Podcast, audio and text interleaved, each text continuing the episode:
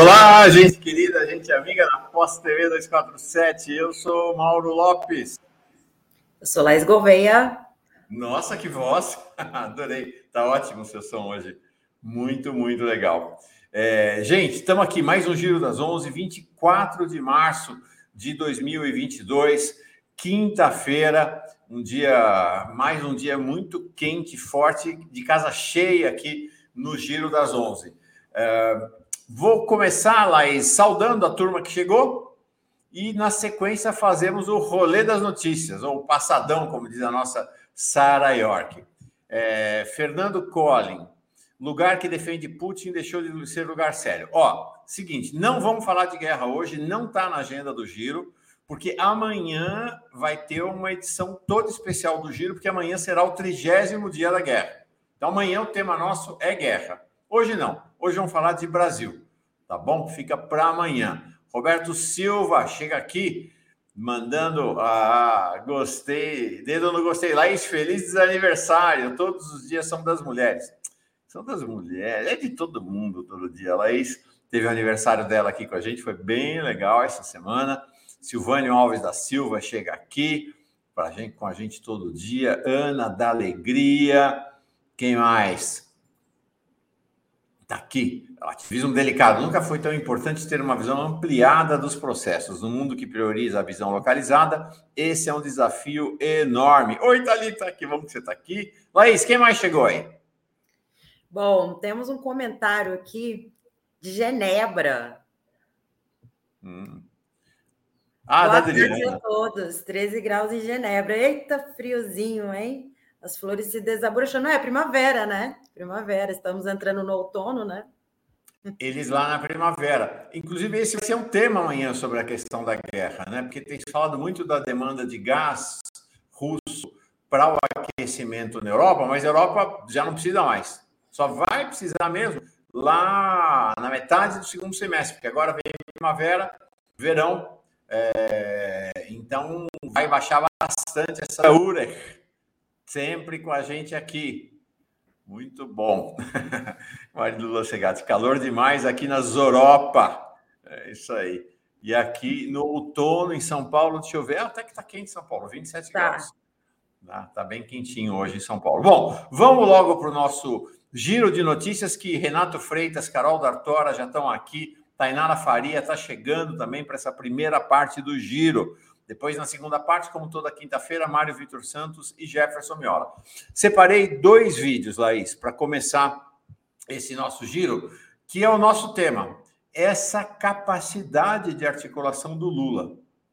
Ontem, Alckmin entrou o PSB e fez uma fala muito forte em relação a Lula.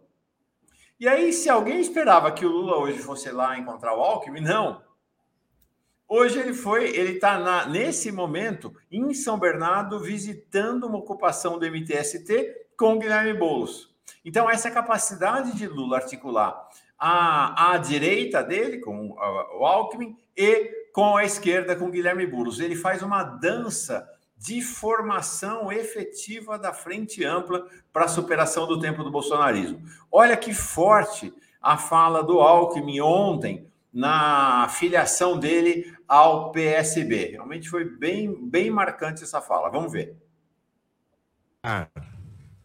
Para enxergar, a humildade para entender que ele é hoje aquele que melhor reflete, interpreta o sentimento de esperança do povo brasileiro.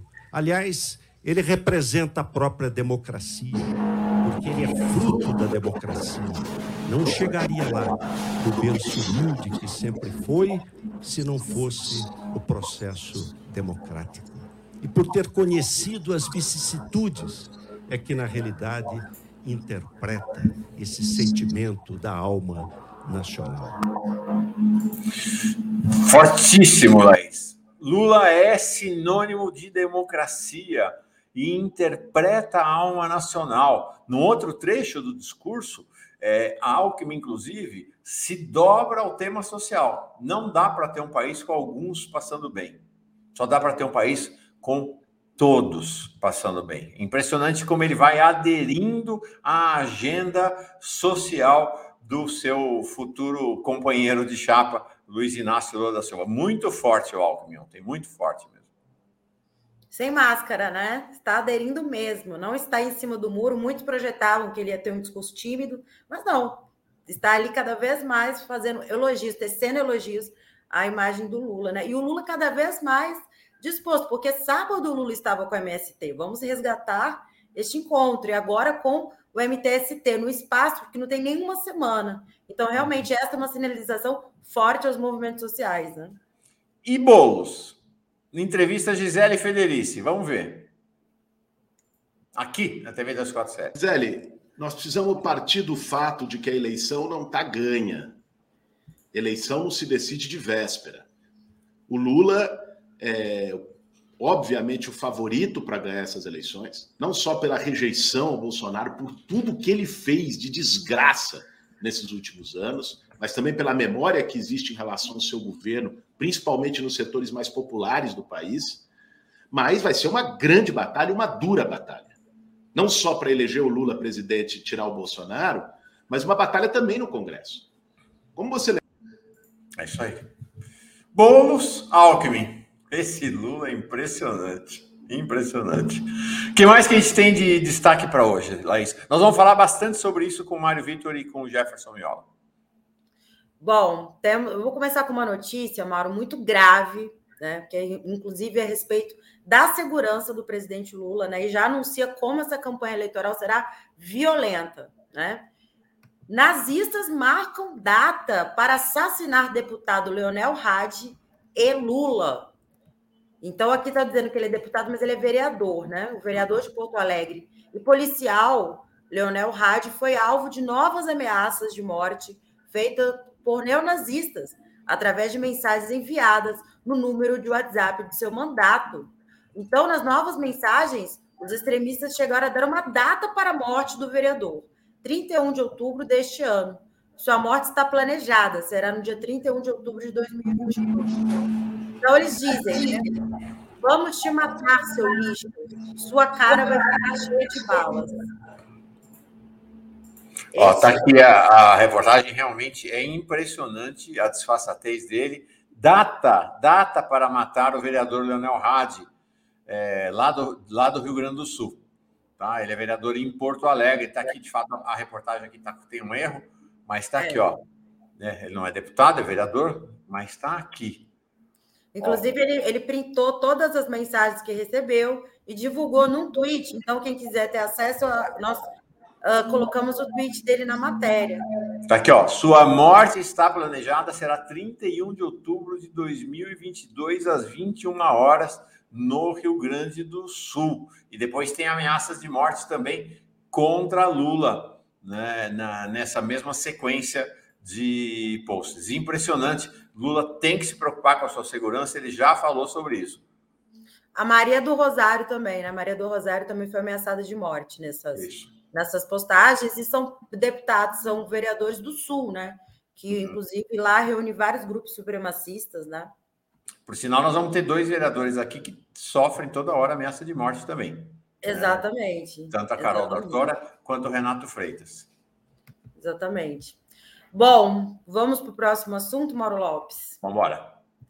É, eu vou fazer aqui uma compilação dos, das principais declarações que o Lula, do Lula hoje é uma rádio de BH, rádio Super Notícia de BH. Lula deu importantes declarações, eu vou citá-las aqui para vocês.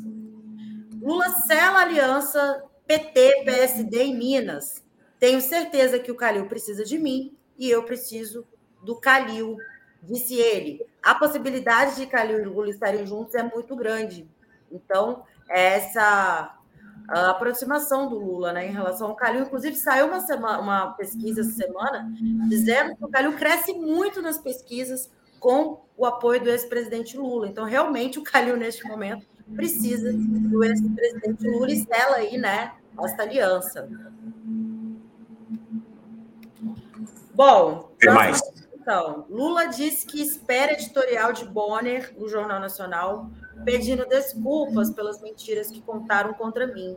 Então é isso, né? Foram anos e anos e anos com, aquele, com aquelas é, semióticas absurdas do Lula do lado do esgoto saindo dinheiro, né? Então, realmente o Jornal Nacional tem um peso importantíssimo nessa lavagem, né? Nessa uh, perseguição contra o ex-presidente Lula e o Lula era aí o editorial do Boren pedindo desculpas contra uh, toda essa perseguição arbitrária contra o ex-presidente. Outra declaração. Lula diz que, se eleito, tratará do aborto como política de saúde. Ele diz: sou contra, mas cabe ao Estado dar um tratamento digno. Então, ele considera aí que o aborto é uma questão de política de saúde, né? Então, essa foi a declaração dele em relação ao aborto. Então, Importante, Lula não tem medo da extrema direita. Lula não tem medo e agendas que são agendas centrais para o povo brasileiro, para as mulheres brasileiras, ele está colocando na sua no seu diálogo com a sociedade. Ele já falou mais de uma vez, Carol D'Artora vai poder conversar com a gente sobre isso, que sobre paridade de gênero, sobre a relevância da paridade de gênero no governo, né? A questão da paridade de raça não está colocada tão claramente, mas ela está vindo junto com o tema da paridade de gênero. Essa declaração dele aqui, o pessoal diz: ah, vai abrir é, flanco para a extrema direita. E aí? Isso quer dizer o quê? Que nós vamos ficar contra o aborto por causa disso? Que nós vamos ser contra. Quer dizer, todo mundo é contra o aborto, ninguém é a favor do aborto. Nós vamos colocar contra políticas públicas né, que viabilizem uh, um tratamento digno para mulheres que precisam ou desejam abortar? Lula não tem medo de cara feia, não, gente. Vai para o debate e ele sabe, há uma guerra cultural em curso na sociedade e ele vai estar é, tá disposto a entrar nessa guerra cultural. Exatamente. Bom, você citou Alckmin, agora vou falar o que o Lula, né? Lula fez uma declaração a respeito do Alckmin. Lula sela aliança. Opa, desculpa. Lula sobre Alckmin. Nós estamos tentando construir uma proposta de reconstrução do Brasil. Após a filiação de Alckmin ao PSB, Lula rebateu as críticas sobre uma possível contradição na sua aliança com o Estucano. Contraditório seria ter vice do PT, uma soma zero. Então, interessantíssimo. É realmente o que, que, que, soma PT com PT, né? E. Olivia, a Olivia Hansen, inclusive, pergunta aqui: Alckmin virou um social-democrata? Interessante, Olivia, você ter falado isso, porque ontem, na, lá na filiação do Alckmin ao PSB, ele falou um negócio interessante. Ele falou: estamos juntando os social-democratas, porque ele veio do PSDB, com os socialistas, num diálogo que sempre existiu. É claro que o PSDB deixou de ser social-democrata há muito tempo, mas ele é originalmente um partido social-democrata. E ele fez referência ao principal líder de perfil, de corte social-democrata na fundação do PSB, que é o Mário Covas. Ele vinculou-se e o, e o Alckmin era um braço direito de Covas. Depois o PSB, PSDB foi indo para a direita, foi indo para a direita, chegou até a extrema direita e agora está destruído sob a liderança do governador de São Paulo, João Dória. Mas Alckmin reivindicou uma herança social-democrata. Eu creio que esse Alckmin vai surpreender muita gente como vice-presidente de Lula. Vai mesmo. Inclusive, Dória, que encontra-se com 1% nas pesquisas, né? O tipo de pesquisa divulgada hoje, ele está com 1% e pode, inclusive, retirar a sua candidatura. Então, realmente é o fim aí do PSDB, fracasso. É São essas que mais? Essas são as declarações, esses são os destaques da nossa quarta-feira, nossa quinta-feira. É isso aí. São os destaques de hoje? São os destaques de hoje. Vamos embarcar nossa turma já. Carol D'Artora, como está você? Muito bem chegada. Abre o microfone, não está ouvindo. Oi, Mauro. Bom dia. Bom dia, Mauro. Bom dia, Laís. Estou muito bem, estou muito feliz. Estou muito feliz com as notícias. Estava aqui acompanhando. Acho que a gente tem muita coisa boa aí pela frente. Então, também estava com muita saudade de estar aqui, não pude estar semana passada. Então, estou bem feliz de estar com vocês hoje. Oi, Renato, como está você, homem? Que saudade! Salve, salve, Mauro, firmeza, um bom dia para nós. Salve, Laís, tamo junto. Salve, Carol, satisfação, saudades também de estar aqui, hein? Legal. Manda, Laís! Bom, Renato, a primeira pergunta é a pergunta que não quer calar, né? A que pé está esse processo aí de cassação do seu mandato, aí, esse processo organizado, articulado por extremistas, né, extrema, da extrema direita. Faça um relato. Ah, essa, esse absurdo, né? Olha, veja bem, esse absurdo vai inaugurar uma nova era na Câmara dos Vereadores. Câmara dos Vereadores que existe desde o final do século XVII. Essa Câmara nunca caçou uma pessoa sequer. Nunca teve uma cassação. Teve vereadora recentemente, Fabiane Rosa, que foi presa dentro da Câmara pelo GAECO. Teve o caso é, do. Como que é o, o caso mais famoso de corrupção, Carol? Daquele cara que tinha as revistas. Derosso. Porra, o cara inventou uma revista fantasma na câmera. Ninguém nunca teve um exemplar dessa revista. E ele ganhou milhões. Ele e dezenas, dezenas de vereadores outros. Inclusive, o relator hoje desse pedido de cassação do meu mandato era o chefe de gabinete desse vereador corrupto, desse negócio.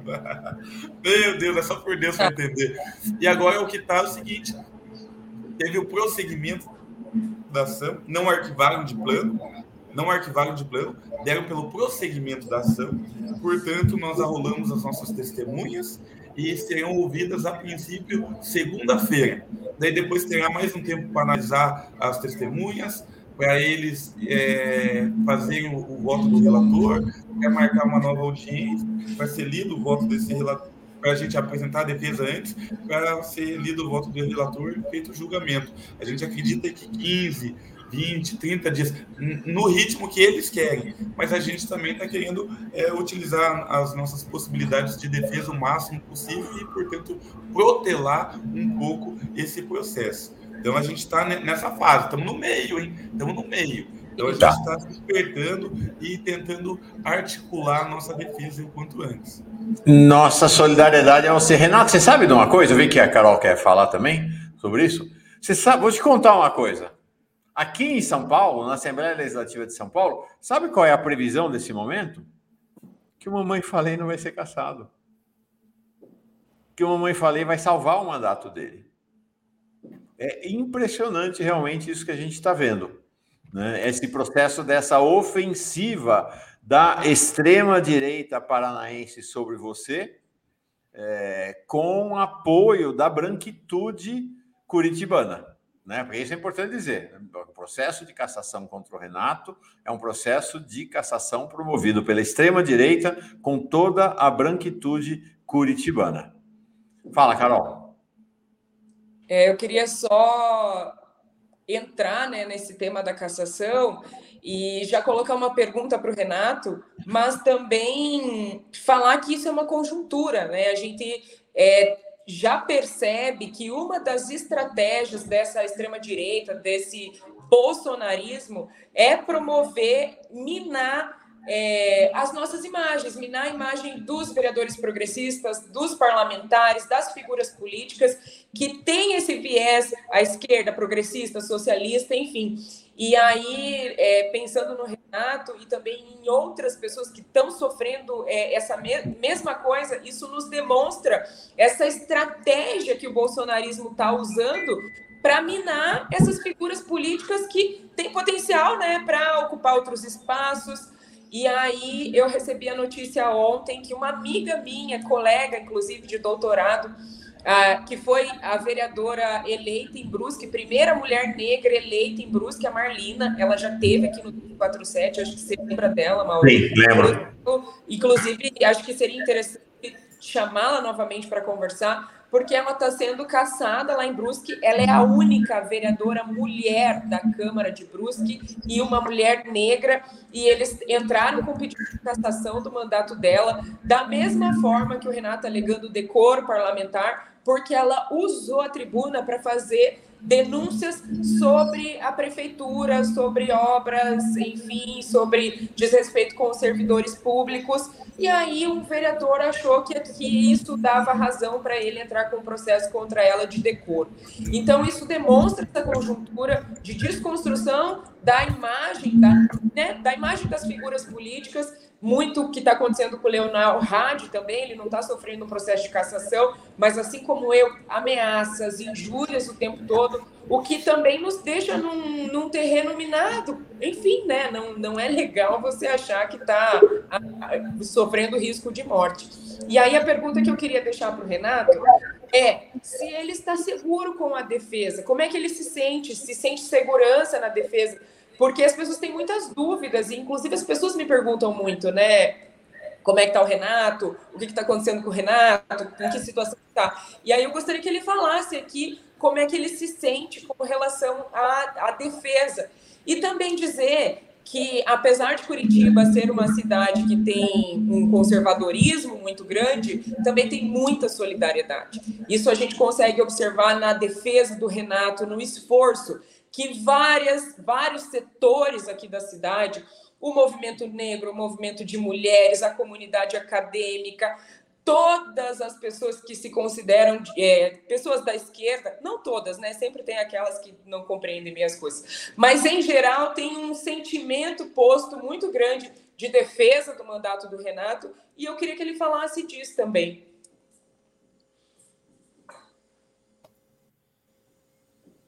Tá desligado, Mauro, mas eu acho que você falou, fala, Renato. é... Ah, eu tô confiante, sim, na defesa, Carol. Tô confiante. O Alexandre, que é o nosso advogado lá, que é o advogado que foi cedido pelo PT. É um advogado já tem uma caminhada, né? Então já tem uma técnica muito apurada, é professor de, de, de vários grandes advogados de direito eleitoral, então me deixa muito seguro nesse sentido. O, o problema disso é que. É, não é, é Alexandre, é Guilherme, desculpe. É que eles são irmãos. É o Guilherme. É, o problema é que o julgamento não é um julgamento técnico, é um julgamento político. Justamente por ser um, um julgamento político, ele pode correr à beira da legalidade, à margem, tangenciar a legalidade conforme é, oportunidade e conveniência. E esse é o momento que os oportunistas é, mostraram as garras, porque me condenar para eles traz um certo ibope, traz um certo prestígio em meio à extrema-direita, que é significativa, massiva aqui em Curitiba. É uma, uma direita que elegeu o Éder Borges.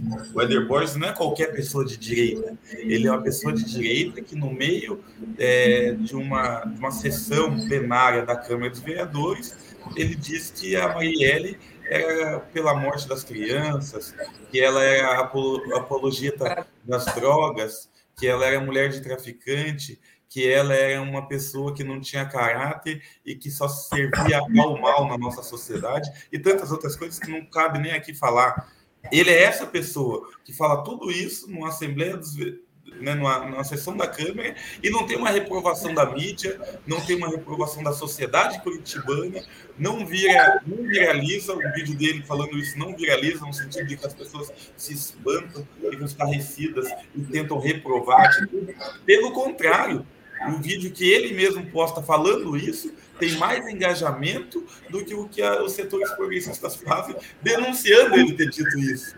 Olha o nível, onde nós nos encontramos. Então, por isso, para mim, eu tenho uma segurança na defesa técnica, mas eu tenho essa insegurança sabendo que o julgamento é político e por, e por isso eu acredito que a única forma da gente se, é, se salvar é, constrangendo a cidade de Curitiba, que se acha de fato uma república, uma redoma de vidro, é, apartada do Brasil real, fazer com que o Brasil real e profundo constranja a Republiqueta de Curitiba, formada por esses, é, esses caciques, esses tradicionalistas, né, os donos do poder, e que essas pessoas vejam a única leitura que eles conseguem, o único medo que eles têm, que é perder voto. E a gente consiga pressioná-los nesse sentido. A princípio, esse vereador, né? Perfeito. Deixa eu embarcar mais uma vereadora negra aqui para esse negócio, para a gente mostrar quem é que vai fazer a mudança nesse país. Tainara Faria, tudo bem, Tainara? Do PT de Araraquara. Um trio aqui em cima maravilhoso. Oi, meus amores. Tudo bem. Bom dia, Mauro. Que presente que você me deu. Tá aqui com o Renato, com Carol, meus companheiros do Sul. Oi, Laís também. Muito bom dia a todos os gironautas aí. Que alegria estar aqui com vocês. Muito bem chegada. Tainara. Deixa eu ler alguns superchats e aí vou continuando ainda nesse tema para encerrar esse tema. Coração para todo mundo, coração para todo mundo. É a política do afeto. O Mário Pradal diz assim: fica triste, não, Mauro, tá? Sobre a questão lá do gás. A compra do gás para o inverno desse ano já foi contratada. Ele está falando da Alemanha, claro. Paga pelo mercado futuro, inclusive para a indústria alemã. É verdade, mas eu estava me referindo a outro tema, né? Que é a questão do início da primavera e depois verão na Europa. É, mas amanhã, amanhã é tema de guerra. Hoje não é tema, hoje é tema de outra guerra, né? É a guerra civil não declarada aqui contra as mulheres, as pessoas negras, as indígenas, os sem terra, os sem teto, é essa guerra civil em curso aqui no país. Gilberto Cruvinel, estou muito preocupado com o bravo vereador Renato Freitas. Lula precisa intervir e ajudar o Renato. Mais gente mandando aqui mensagens. O Ted Boy Romarino, mamãe falei, não vai ser caçado, porque já passou mais de três dias do escândalo. É, e, opa, perdi aqui o Ted. E ele, ele dizendo que. Onde estava você, Ted? Você subiu, deixa eu achar você aqui. Ele dizendo que essa é a validade. Tá aqui. Essa é a validade. É, essa é a validade de um escândalo no Brasil, na enxurrada de escândalo. Ted Boy, essa é a validade dos escândalos da direita. Né? Essa é a validade dos escândalos da direita. Né? Para a esquerda não tem essa validade, não. É... Deixa eu dizer para vocês: o que está acontecendo com o Renato, a Carol fez menção aqui, na segunda-feira, ela virá aqui com a gente para conversar. Está acontecendo em vários lugares do Brasil. E o alvo são sempre vereadores, sempre não, mas na sua imensa maioria, são vereadores e vereadoras negros e negras. Negros e negros. Então tá aqui vocês é, esse abaixo assinado, né? Foi exatamente a menção que a Carol fez, está no, no change.org. É só digitar no change.org vereadora Marlina, de Brusque, no Rio Grande do Sul. 1.046 pessoas já assinaram. Vão entrar lá já para assinar, abaixo assinado em apoio ao mandato dela. Ela está sob risco severo de cassação lá em Brusque, no Rio Grande do Sul. Sabe por quê? Santa Catarina. Oi? Santa Catarina. Eu falei Rio Grande do Sul? Desculpa, é que eu fiquei com o Leonel Hadi na cabeça. Em Brusque, Rio Grande do Sul, terra do Luciano Hang, por sinal. Né? Então, está sob severa ameaça o mandato dela. Não é apenas o mandato dela, nós trouxemos aqui algumas semanas atrás, depois trouxemos ela mais uma vez é, no Boa Noite, a Duda Hidalgo. Duda Hidalgo, vereadora do PT de Ribeirão Preto, mulher negra também, combatente, a mais jovem vereadora da história de Ribeirão Preto, sob ameaça concreta, direta de cassação. Então, tem aqui é, opiniões dentro da esquerda, ah, o Fernando Bainaz é um racista que está disposto a matar. Cláudia Souza, Renato, todo o meu apoio. Tem alguns segmentos da, da esquerda que criticam o Renato. Luiz Araújo. Na minha opinião, o Renato errou feio de ter invadido a igreja. Foi uma atitude muito mal pensada, mas não é mérito de cassação. Pois é, vocês estão vendo que é, é, é sempre uma desculpa? Então, ah, o Renato na igreja. Ah, a Marlina porque fez crítica exagerada. Ah, a Duda porque ela usou o carro dela para trabalhar para a Câmara. Sempre vão achar uma desculpa para buscar a cassação do mandato. Né? O que acontece nessa cidade, gente, é o reino da barbárie. É o reino da barbárie. Araraquara é uma exceção, né, Tainara? Mas acho que você vive aí na solidariedade aos seus colegas perseguidos aí pelo interior de São Paulo, né? Não é exceção, não? Fala. Não, senhor Mauro, aqui tanto não é exceção, mas o meu modo de trabalhar e de operar contra isso é diferente. Primeiro que eu tenho o apoio aí sim, né? Por, não no sentido de sofrer, porque eu sofro, mas eu tenho o apoio do governo municipal, aí que está a diferença. Mas o que eu quero colocar aqui importante para a gente discutir essa questão? Existem dois vieses, dois. O primeiro é tentar utilizar de instrumentos legais né, ou a cassação de um, de mandato, tudo aquilo que está previsto em lei, para tirar um mandato legítimo também e legalmente dado a, ao Renato, no caso, vamos colocar, pelo povo. Então, para legitimar algo errado, eles utilizam de instrumentos legais, como o processo de cassação. E o outro viés desse intuito todo, bom, se a gente não vai caçar, pelo menos a gente vai silenciar, a gente vai inibir.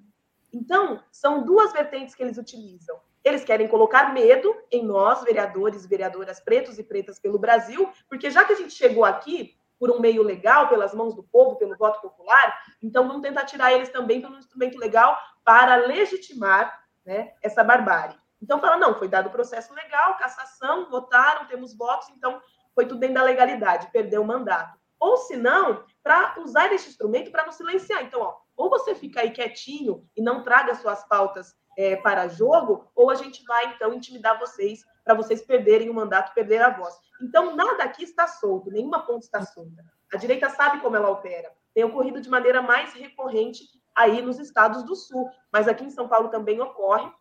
Eu opero, como eu te disse, de maneira diferente, porque eu tento é, abafar a situação aqui dentro da Casa de Leis, né? E tento contornar aqui com o poder que tenho, sou vice-presidenta da Câmara Municipal de Araraquara, e para não dar a visibilidade que eles querem a isso, porque também há outro viés, que é conseguir palanque em cima dos nossos vereadores e vereadoras. Veja, a gente tem uhum. muito voto, a gente não é eleito é, na rapinha do tacho, a gente tem uma mobilização popular em torno daquilo que a gente acredita. Então, vamos atacar eles para a gente ter visibilidade no nosso campo e para o campo deles. Então, nada está solto. Né? Tive aqui pedidos, inclusive, é, de cassação do nosso mandato que se encerrou logo no, no início, quando foi proposto, a presidência não levou para a comissão de ética, porque aqui a gente tem uma presidência coerente, né, minimamente. Não, Mas tentaram caçar teu mandato, então, mas... também aí. Opa, tentaram, tentaram. Naquela época que nós tínhamos na Assembleia Legislativa do Estado de São Paulo a discussão sobre tirar casais homoafetivos de peças publicitárias, de comerciais, né? E a gente fez um posicionamento, colocamos moção, fomos para cima, para entender o porquê que queriam também invisibilizar os casais é, enfim. E aí, na defesa do processo tudo mais, eu coloquei tudo para jogo, né? Porque eu que eu sei muita coisa aqui. Tento guardar, mas aí, quando precisa, a gente usa. E aí falaram que, que eu me excedi, e eu não, eu não eu não usufruo da minha liberdade é, parlamentar ali no público. Né? Eles esqueceram disso. Eu tenho, é, eu tenho liberdade para falar aquilo que eu bem entendo. E aí também encerrou, porque não tinha nenhum tipo de legalidade na minha colocação. Mas o que acontece é que protocolaram já este ano, ano passado, é, pedido de cassação do mandato também. Vocês estão vendo que é uma sistemática, né? É um processo que está espalhado pelo país inteiro. É um processo de caçar mandato de vereadoras e vereadores, especialmente os negros. Né? E também não apenas dos negros, tá? A gente tem visto processos de tentativa de cassação de mandatos de vereadoras trans no Brasil inteiro também. Importante. Inclusive, Mauro, desculpa te cortar, nessa ocasião em que, em que pediram a cassação do meu mandato, vou colocar que foi, foram cinco mandatos né, que foram pedidos a cassação. Vamos lá. Eu, mulher preta bissexual, da mulher lésbica que nós temos aqui na Casa de Leis, da mulher trans, que é a Filipa, também aqui na Casa de Leis, de outra mulher, que é a Fabi, e do Guilherme Bianco, que é o primeiro vereador do Partido Comunista do Brasil eleito na Câmara de Araraquara. Então, tem direcionamento esses. Uhum, não são sempre, sempre. Veja... É, Maria Zangaschi, negro na igreja é invasor, branco é fiel. Né? Quem acha que não tem um recorte de raça e classe, entendeu nada. Alisson Cipriano Pereira. Vi a análise do Rui sobre sociologia no ensino médio e deu a entender que é contra. Qual a posição do Brasil 247 sobre a sociologia no ensino médio? Preciso saber. Alisson, não, não sei que Rui é esse. Não estou sabendo. Nem sei, nem sei se o Brasil 247 tem opinião. Acho que o Brasil 247 nem tem, nem precisa ter opinião sobre isso. Quem tem que ter opinião são as educadoras e educadores. A gente apenas vai registrar. É, mas não sei de que, a que Rui você se refere, não. Vamos falar de coisa boa agora. Vamos falar de coisa bonita. Vamos falar de bons encontros. Vamos? Então vamos lá. Olha isso aqui. É uma das fotos mais bonitas que eu vi nos últimos tempos. Onde está a foto? Eu separei aqui. Ah, olha que foto linda essa aqui, gente. Não é por nada, não, mas. Olha, olha isso. Ah, Lula e Carol D'Artora no encontro lá na semana passada. Da filiação atrás ali, vocês estão vendo quem está passando é a Glaze. logo ali atrás. Atrás do Lula, acho que é o Zeca Dirceu, né? Sim. Acho que é isso aí, a turma lá. Foi o encontro lá atrás Oi? da Carol. Lindbergh atrás da Carol. do Lindbergh também. Então foi semana passada, quando o Lula foi para lá para é, para filiação e lançamento da candidatura do Roberto Requião. Conta esse encontro com o Lula e os bastidores dessa conversa aí, Carol. Ah, foi sensacional, né? Como eu disse no próprio evento, estar com o Lula é receber uma dose de esperança. Porque, como disse o Alckmin, vocês mostraram, o Lula reverbera muito esse sentimento da população. É um sujeito que vem né, da base da sociedade brasileira, é um operário, é o primeiro presidente operário do mundo. Então, quando o Lula fala, assim, é realmente ele fala de dentro de uma vivência, ele fala de dentro de, um, de uma consciência muito grande do que é a luta da população brasileira. Então, foi um encontro maravilhoso, trouxe muita esperança para a militância aqui do Paraná. A gente recebeu né, o Requião no Partido dos Trabalhadores, que é uma opção ao, a governo aqui no Paraná, porque aqui a gente tem o Ratinho Júnior, que é uma extensão do bolsonarismo, está destruindo o Estado, destruindo os serviços públicos, privatizando, um desrespeito total ao meio ambiente, tanto que foi muito difícil aqui, porque a gente passou pela maior crise hídrica dos últimos anos e não houve planejamento do governo. Também teve o, o Ratinho Júnior aqui também foi um desastre com relação à questão da pandemia, e é uma coisa que as pessoas pouco falam, mas ele distribuiu vacina só para os prefeitos que eram amigos dele e como ele na, nas regiões e deixou a capital do estado descoberta. Então a gente chegou num estado quase de calamidade aqui em Curitiba, porque ele estava com uma rusga ali com, com o prefeito aqui de Curitiba. Houve essa desproporcionalidade na distribuição das vacinas e isso ficou nítido. Inclusive a gente chegou a fazer denúncia no Ministério Público. Então o Requião é um é um, uma pessoa que tem base no Paraná, né? Que já já foi governador anteriormente, foi um governador muito bom, especialmente para os servidores públicos, a educação comemora muito né, a vinda do Requião para o PT. É claro né, que é um político tradicional, tem que avançar em muita coisa, inclusive acredito que é uma tarefa nossa pautar o Requião com relação à, à diversidade, à ampliação da participação de mulheres negras, homens negros, indígenas, população LGBT. E isso também foi muito legal, porque no discurso dele, o Requião tem um. O Requião é um excelente orador, mas ele ainda tinha, ele ainda demonstra assim que ele não tem uma fluidez para falar de, de antirracismo, de feminismo, da pauta LGBT, mas no, na filiação, nesse evento, ele trouxe isso no discurso dele, foi muito importante, e a gente né, vai participar efetivamente, ativamente na construção desse plano de governo para que essa pauta tenha é, uma centralidade no plano de governo aqui do Paraná. Eu te, inclusive, eu estou me colocando né, para fazer isso como uma mulher negra aqui da cidade, uma, uma figura política aqui do Estado, para ajudar a construir esse plano de governo e fortalecer ele nesse sentido, porque é urgente que a gente avance na luta dos negros e negras do nosso país, das mulheres, da, da população que historicamente é, tem sido marginalizada. Então, então foi um encontro que também tive é? com sábado no MST, no acampamento Eli Vive, foi uma festa. A Bela estava lá, a Bela Gil, Eduardo Moreira, Pastor Henrique Vieira. Foi a coisa mais linda, assim, a, a, o encontro do Lula lá com, com o MST, né? Foi muito especial. Carol D'Artori, então, vai estar no comando da campanha de Roberto Requião, aí no Paraná. Grande notícia. O Requião que me aguarde.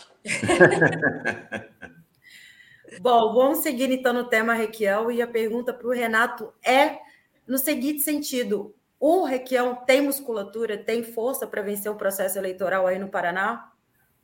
Olha, é, eu acredito que sim. Eu tenho 38 anos e eu lembro muito bem do governo Requião, principalmente na década de 90.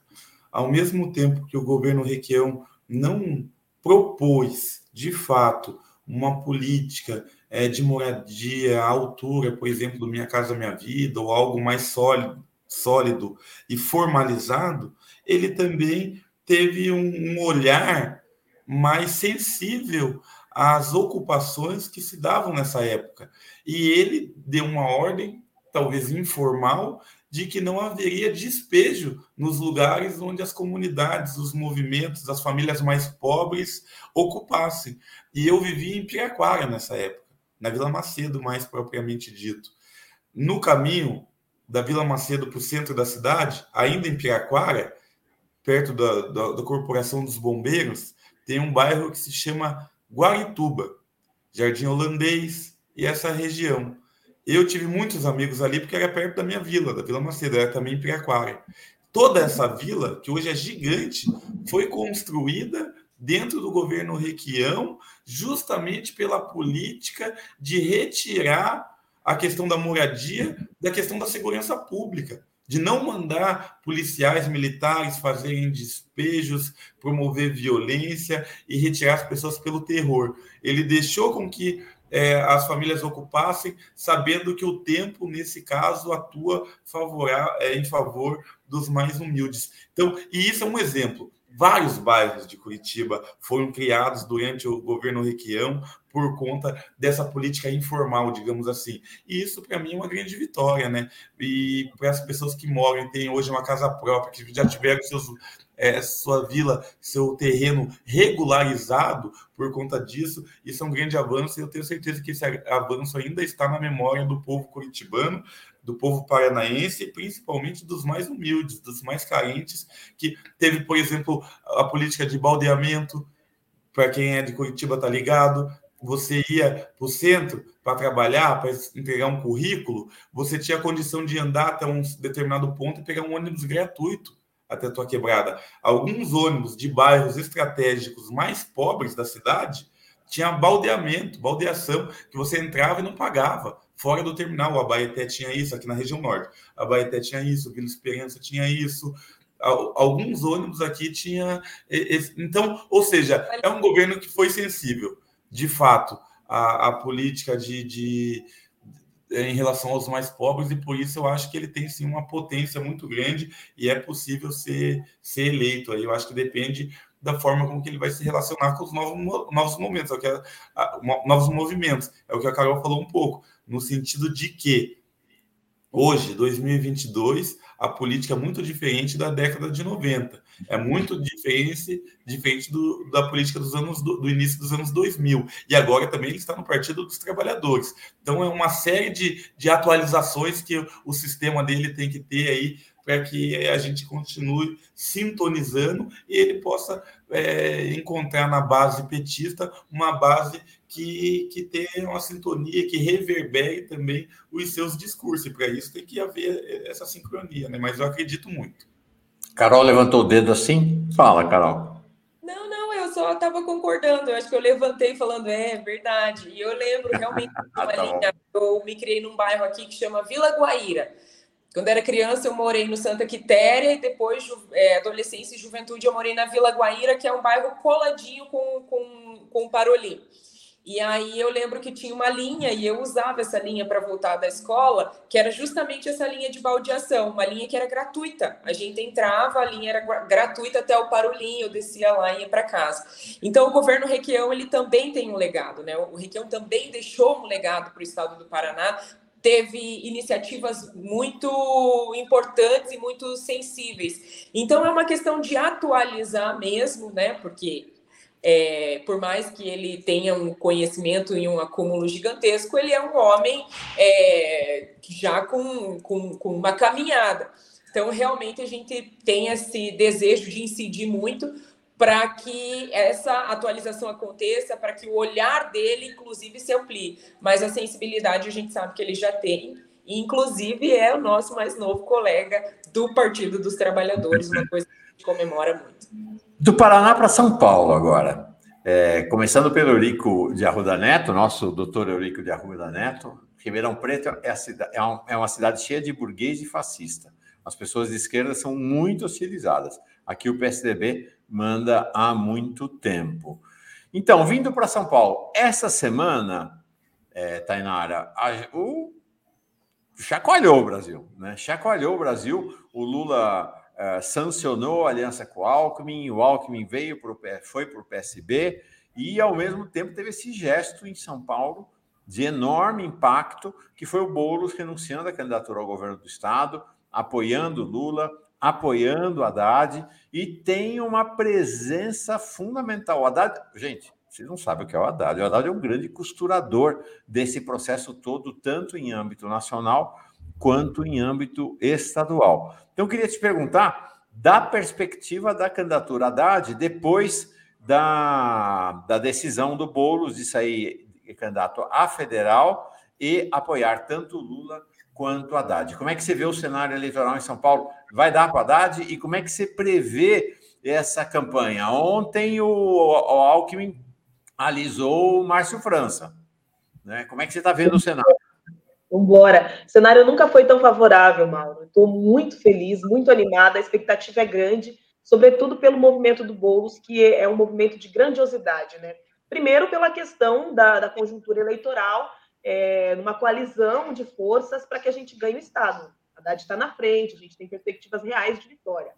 Segundo, porque esse movimento também faz com que a gente consiga ampliar, a gente tem certeza do, do excelente desempenho que o Boulos vai ter é, nas urnas, para a gente ampliar a nossa bancada de deputados federais para ajudar o Lula a governar também. A gente precisa de uma frente progressista, de esquerda, consciente, consistente, para articular dentro do Congresso, para a gente colocar em pauta as principais questões que nós precisamos transformar de cara no Brasil assim que Lula ganhar a eleição, porque vai ganhar, que nós temos operado muito para isso.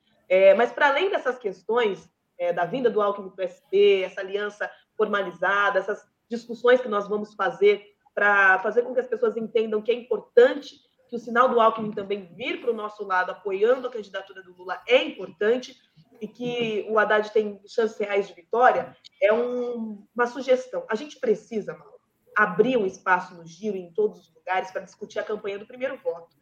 Nós vimos também essa semana que apenas 10% dos jovens tiraram o título de eleitor. Os jovens vão ser decisivos nesse processo eleitoral.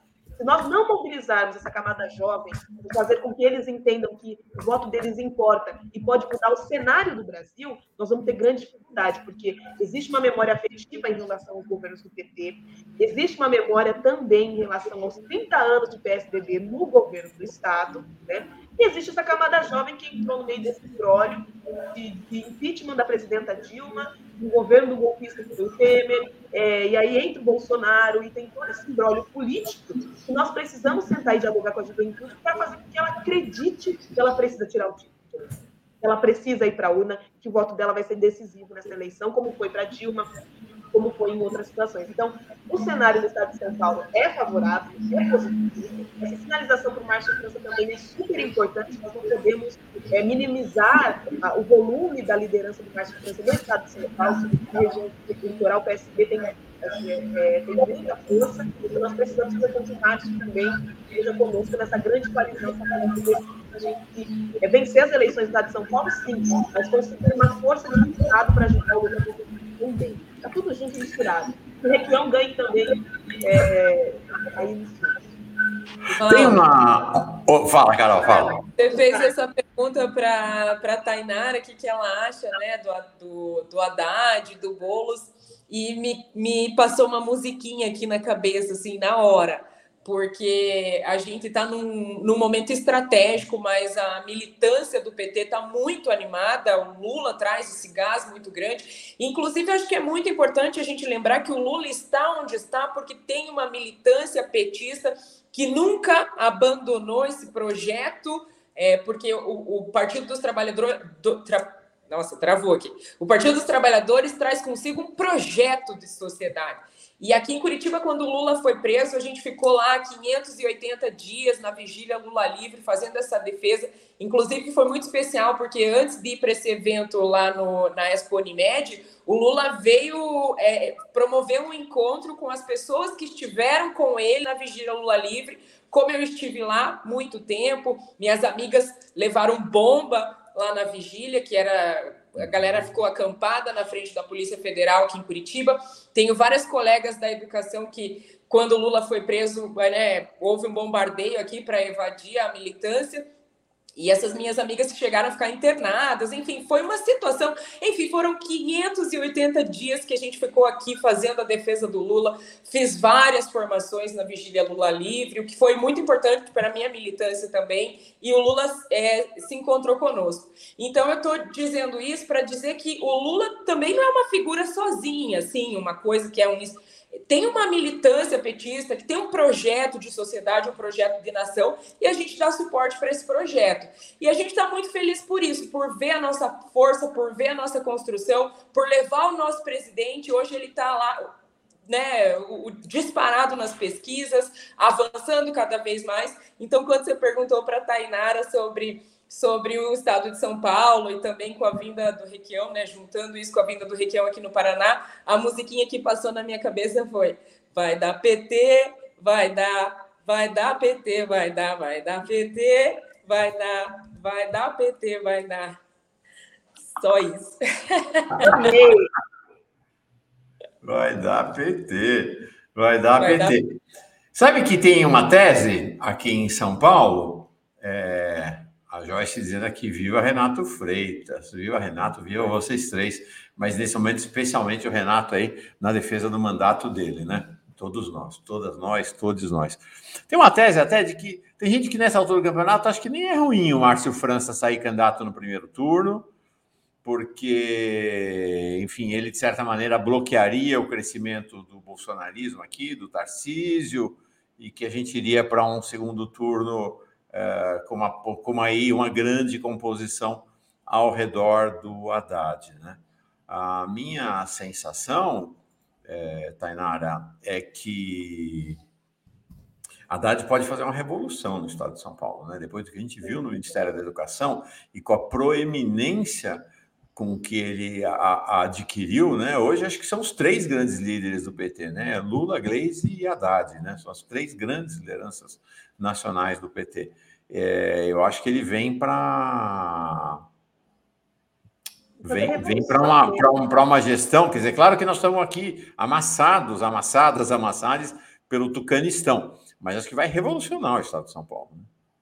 Sem dúvida alguma, a mudança é necessária, Mauro, para que a gente possa mudar a estrutura. Por exemplo, são 30 anos, mas o que, que esses 30 anos implicam? Né? São 30 anos das mesmas famílias nos cargos de direção, são 30 anos das mesmas pessoas é, como nomeados nas direções regionais e tudo mais, e todo mundo se acomoda de alguma forma e opera para que aquele sistema continue. A gente precisa dessa alternância de poder, ela é necessária. É, é preciso sacudir, é preciso colocar é, um oxigênio novo para que as pessoas comecem a pensar de forma diferente, uma política que pense nas pessoas antes do capital é possível no estado de São Paulo. O estado de São Paulo é muito importante para todo o Brasil, mas nós precisamos valorizar as pessoas antes de mais nada. E o Haddad tem essa condição.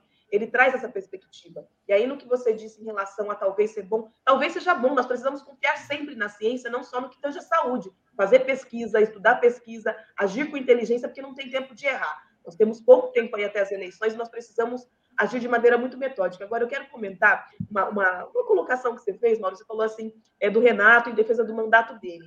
Eu tenho questionado muito, colocado isso na cabeça das pessoas, é, tanto na coordenação da, da minha pré-campanha, quanto nos espaços que eu ocupo. É o nosso mandato. O mandato do Renato é nosso, e se ele perder, nós perdemos. Porque enquanto a gente personificar esse poder, a gente vai achar que a gente está beneficiando, defendendo o Renato, não é isso. A gente está defendendo a sociedade. A gente está defendendo uma Curitiba melhor entendeu? Então, por isso que as pessoas de todo o Brasil se mobilizam em torno de um projeto que é representado pelo Renato, mas não é dele, não é para ele, não é pessoal, é coletivo. Então, isso é importante da gente mudar na maneira com que a gente coloca. E nem Tainara, eu vou te ajudar. Vai me ajudar, não. Ninguém está me ajudando, não. Ao contrário, vocês estão acabando com a minha vida. Eu não como, eu não durmo, eu não faço as coisas que eu é, gosto como lazer, porque política eu amo, né? Mas a gente precisa pensar nesses mandatos que nós temos como um instrumento de luta coletiva. Então, eu colocaria isso também. Desculpa se eu me excedi. Renato, bom, é, você citou os trâmites aí do processo de cassação, mas o, a minha questão é em relação às ameaças veladas, essas ameaças que estão, né, que as pessoas não falam o nome, que não dizem o nome, que chega no WhatsApp, assim como no Sul foi denunciado, né, no Rio Grande do Sul, foi denunciado pelo vereador. Você sofre, principalmente após o episódio da igreja. Já não é mais velada, Laís. É, ontem, então, minha pergunta ontem, é: é velada, não é? E qual é o Já não é mais. Ontem, ontem, primeiro, tem um sargento aí, o sargento Simeonato, da Polícia Militar, que falou que vai abreviar minha vida. Ele, pessoalmente, farda e arma. Ele que já responde um processo no GAECO por é, integrar um grupo de extermínio é, no Paraná, aqui, da Polícia Militar. Ele, ainda na ativa, ameaçou a minha vida. E por eu ter falado o nome dele, me processou no, no juízo civil aí querendo indenização. Segundo, ontem eu estava para fazer uma reunião na Rua 15, na rua principal, rua, uma rua de comércio aqui em Curitiba, e pô, um cara gigante, um cara gigante, bombadão, assim, careca, branquelão, assim, com a camiseta MMA, não sei das quantas, strong, não sei das quantas. Falei, meu Deus. E daí o cara veio assim falou: É, você que bateu nas velhinhas? Falei, ô louco, sangue bom. Como assim, mano? Olha o nível. Voltando, né? E é nunca demais recapitular. A igreja, por que naquela igreja? Por que na frente? A igreja dos pretos, Nossa Senhora do Rosário, construída pelos escravos, é, em cima de um cemitério de pessoas pretas que foram torturadas e mortas durante a escravidão nesse país.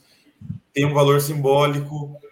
Naquela, a igreja, quando nós entramos, não era o objetivo entrar, mas quando nós entramos, a igreja estava absolutamente vazia, não hostilizamos ninguém, não tinha missa, entramos, clamamos e saímos. Ponto. Essa é a verdade. Essa é a verdade. O demais é o demais, mas essa é a verdade.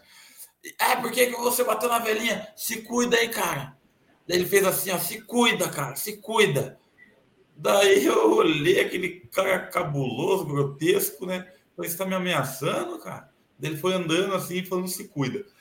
No Largo da Ordem, é, dias atrás também, a mesma coisa. Um afiliado do Éder Borges, do MBL, desses grupos de extrema direita, daí mais envolvidos as células nazistas de Curitiba, né?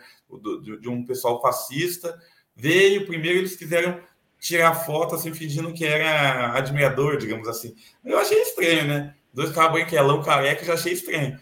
Mas beleza, fui tirar. Da menina que estava comigo já viu, falou: ah, mas essa conversa com o Éder Borges aí no teu WhatsApp? O cara já pegou o celular e daí já começou meio que xingar nós hein? e vazou. Daí deu um pouquinho de tempo, a gente foi pegar o carro, daí veio uns caras assim, daí mesma coisa. E aí, cara, por que, que você não invade minha casa? Por que, que você não bate nós? Sabe? Você vê que as pessoas elas não acreditam naquilo que elas estão falando. Até porque elas não querem acreditar. Elas mesmas foram as inventoras da fake news.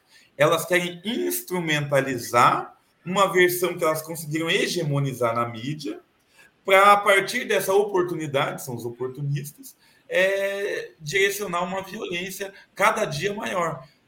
É, é, ameaça aí de morte de pessoas mandando arma para a gente, foto com arma. Essa bala é sua. Essa daí foi anônima, mas a foto foi de uma arma. Essa bala é para você. Tipo, meu, macaco e não sei o quê. Umas paradas paia de se ler, de se ver. Então, tá um, realmente, tá. Eu estou até pensando em fazer alguns vídeos, algum material assim, para que eu consiga aplacar os ânimos, ao menos do senso comum.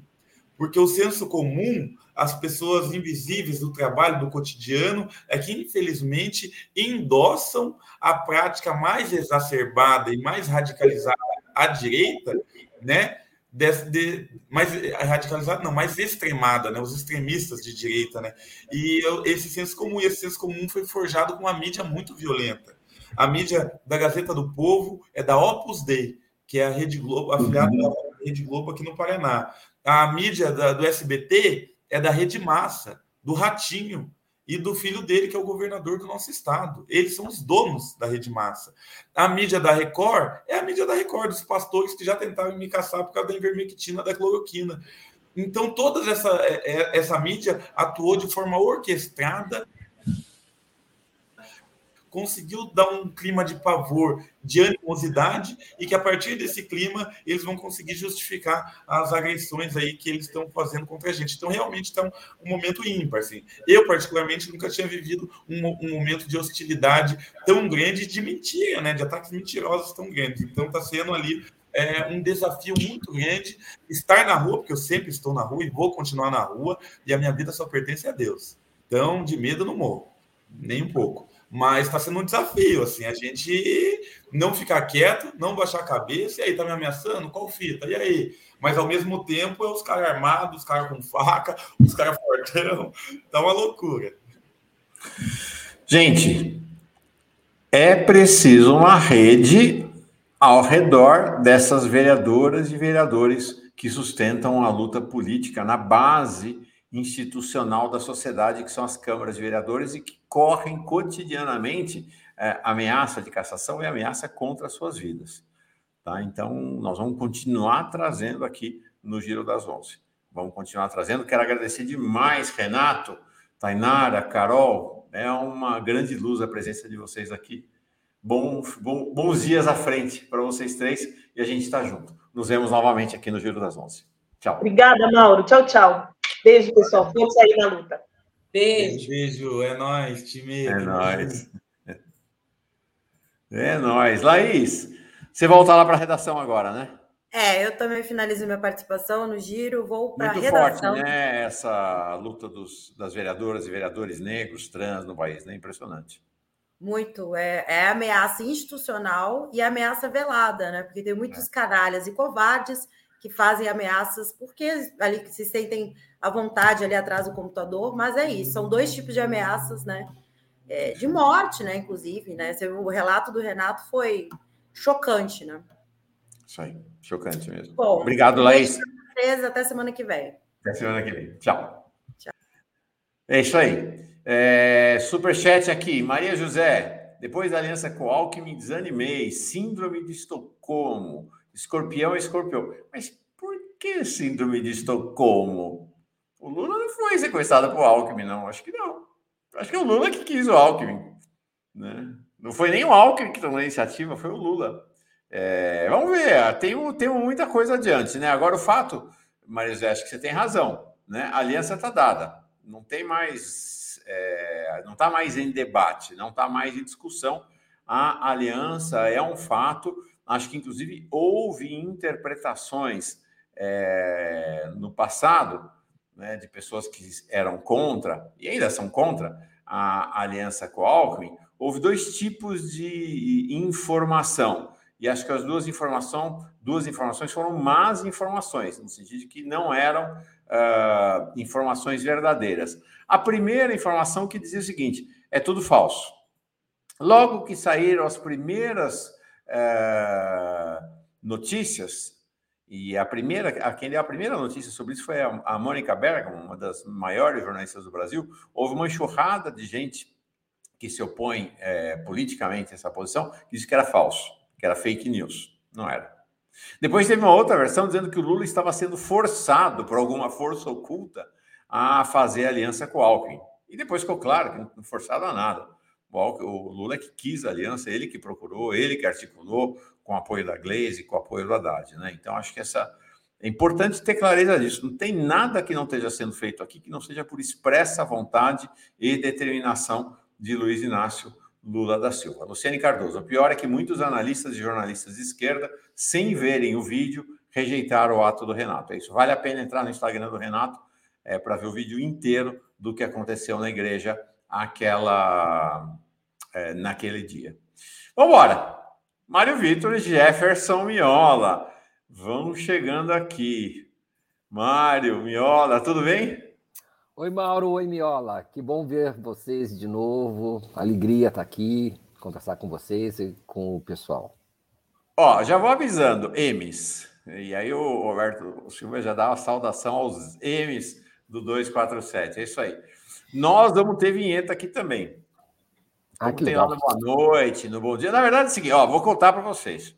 Quem inventou vinheta aqui no 247 foi nós aqui no Giro, né? Com a vinheta da Sari York, foi a primeira vinheta uh, aqui no, na Pós TV 247. E nós vamos ter agora a vinheta de abertura. Tô, tô numa super conversa com o Gustavo Conde. Quando ele fizer a vinheta de abertura, vou chamar ele aqui para a gente conversar um espírito diferente. Né? Bom dia é uma coisa, boa noite é outra, gira é outra, cada um com o seu espírito. A gente tem um, um, uma possibilidade aqui de um diálogo um pouco mais alongado do que a gente tem tanto no bom dia quanto no boa noite, e isso é muito bom. Bom, para começar com a última palavra da frase anterior, uh, essa semana é uma semana muito importante do ponto de vista do cenário uh, político uh, brasileiro, político eleitoral. Opa, minha aula caiu voltou. Que foi ontem a filiação do Alckmin ao PSB, na abertura do giro, hoje eu passei um trecho do discurso do Alckmin, um terço do, do discurso do Alckmin, rendido, no bom sentido da palavra, à liderança de Lula, né, dizendo que Lula é o sinônimo da democracia, fazendo um discurso de corte social, né, dizendo que só tem democracia em que todos prosperam e não apenas a elite prospera. Realmente um, uma verdadeira declaração de amor e reconhecimento. Aquele que disputou a presidência com Lula em 2006 agora vem e diz: o líder é ele, né, e não sou eu. E ele fala exatamente isso: precisa ter humildade para ouvir, para ver, para entender onde está. Então, fechou a, a tá selada praticamente, né, a chapa Lula Alckmin de um lado. De outro lado, olhando para a esquerda, vamos dizer assim, o Boulos tomou esse gesto que foi renunciar à candidatura ao governo do estado, ir para a candidatura a deputado federal, deverá ser eleito com uma votação consagradora aqui em São Paulo, na Câmara dos Deputados, e anunciando apoio a Lula, e apoio a, a Haddad. Na resposta, a Haddad já falou: a próxima eleição para prefeito de São Paulo é Bolos, o candidato da esquerda. Gleisi, por outro lado, já disse que Bolos, Juliano Medeiros e outros integrarão o comando da campanha petista. Então, tem uma articulação aí com uma complexidade, com um desenho de uma frente ampla que Lula, com apoio de Haddad e Gleisi, sobretudo, está articulando. Então, eu queria que vocês avaliassem a importância dessa semana e o que, que são esses movimentos todos, começando pelo Mário.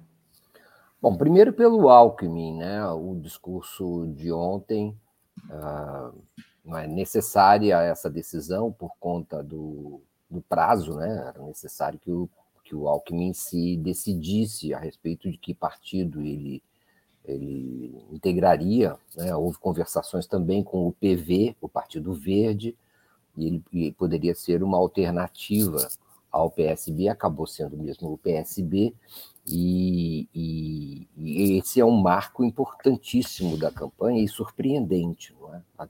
Nós já, já nos acostumamos, mas é preciso dizer que esse é um marco surpreendente da campanha eleitoral do PT, do Lula, é, da frente, que se formou, que, que, ao contrário de todas as perspectivas e as ah, enfim, aquilo que se esperava, não é? é Formou-se um, houve um surpreendente movimento do ex-governador de São Paulo, Geraldo Alckmin, em direção ao PT. Ah, e aí, para isso, houve a colaboração de diversos, poucos, um punhado de pessoas que colaboraram para que isso acontecesse. Tem muitos aspectos envolvidos nessa decisão, não é a repetição da mesma frente com José de Alencar em 2002, gente. É uma coisa diferente, é maior do que aquilo que aconteceu em 2002, no sentido de que você incorpora não um empresário que tinha um lado político, como era o José de Alencar, mas você incorpora um político de Grey, como escreveria Machado de Assis, é, um político de carreira, é, na, com carreira extensa e rica e de muitos, é, muitas uh, situações com uh, diversos aspectos, da, cargos, uh, conjunturas, tradição, uma grande trajetória do Geraldo Alckmin, duas vezes governador. Quantas vezes governador de São Paulo?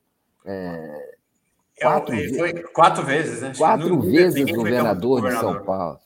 Quatro vezes governador de São Paulo, inúmeras eleições, vitórias, derrotas, né? vitórias importantes, algumas derrotas é, deprimentes, num certo sentido. A última delas, e aí tem uma explicação para esse movimento do Geraldo Alckmin, é, para o próprio PSDB, né?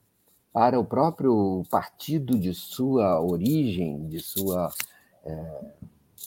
história, que é a perda do controle do PSDB de São Paulo, depois de oito anos como governador, a perda do controle do PSDB de São Paulo, a derrota é, é, é, é na eleição presidencial, com o, o, candidato a governador João Dória fazendo campanha não para ele, mas para Bolsonaro em São Paulo. E agora, últimos episódios são de que, procurado por Dória, uh, Alckmin recebeu a oferta de ser candidato não ao governo, de novo, é, na chapa de João Dória, mas ao Senado. Isso acabou mostrando para Dória para Alckmin que ele não tinha mais espaço no PSDB e empurrou é, o, o ex-governador a uma decisão é, procurar outros outros caminhos e surgiu a possibilidade de se de, via PSD via é, pela mão de Márcio França é, chegar a, a enfim a a, a, vice do Lula. Não é? Só que Márcio França contava, Mauro e Jefferson, contava que isso significava que ele seria um natural é, herdeiro da legenda para governador de São Paulo de uma, da frente entre PT e PSB. Só que isso não aconteceu. Fernando Haddad se fortaleceu nesse processo e está sendo o principal herdeiro, ele que também participou dessas injunções para atrair Geraldo Alckmin está sendo o principal herdeiro desse processo político uh, e do e do vamos dizer assim da da quantidade de votos que isso envolve, né?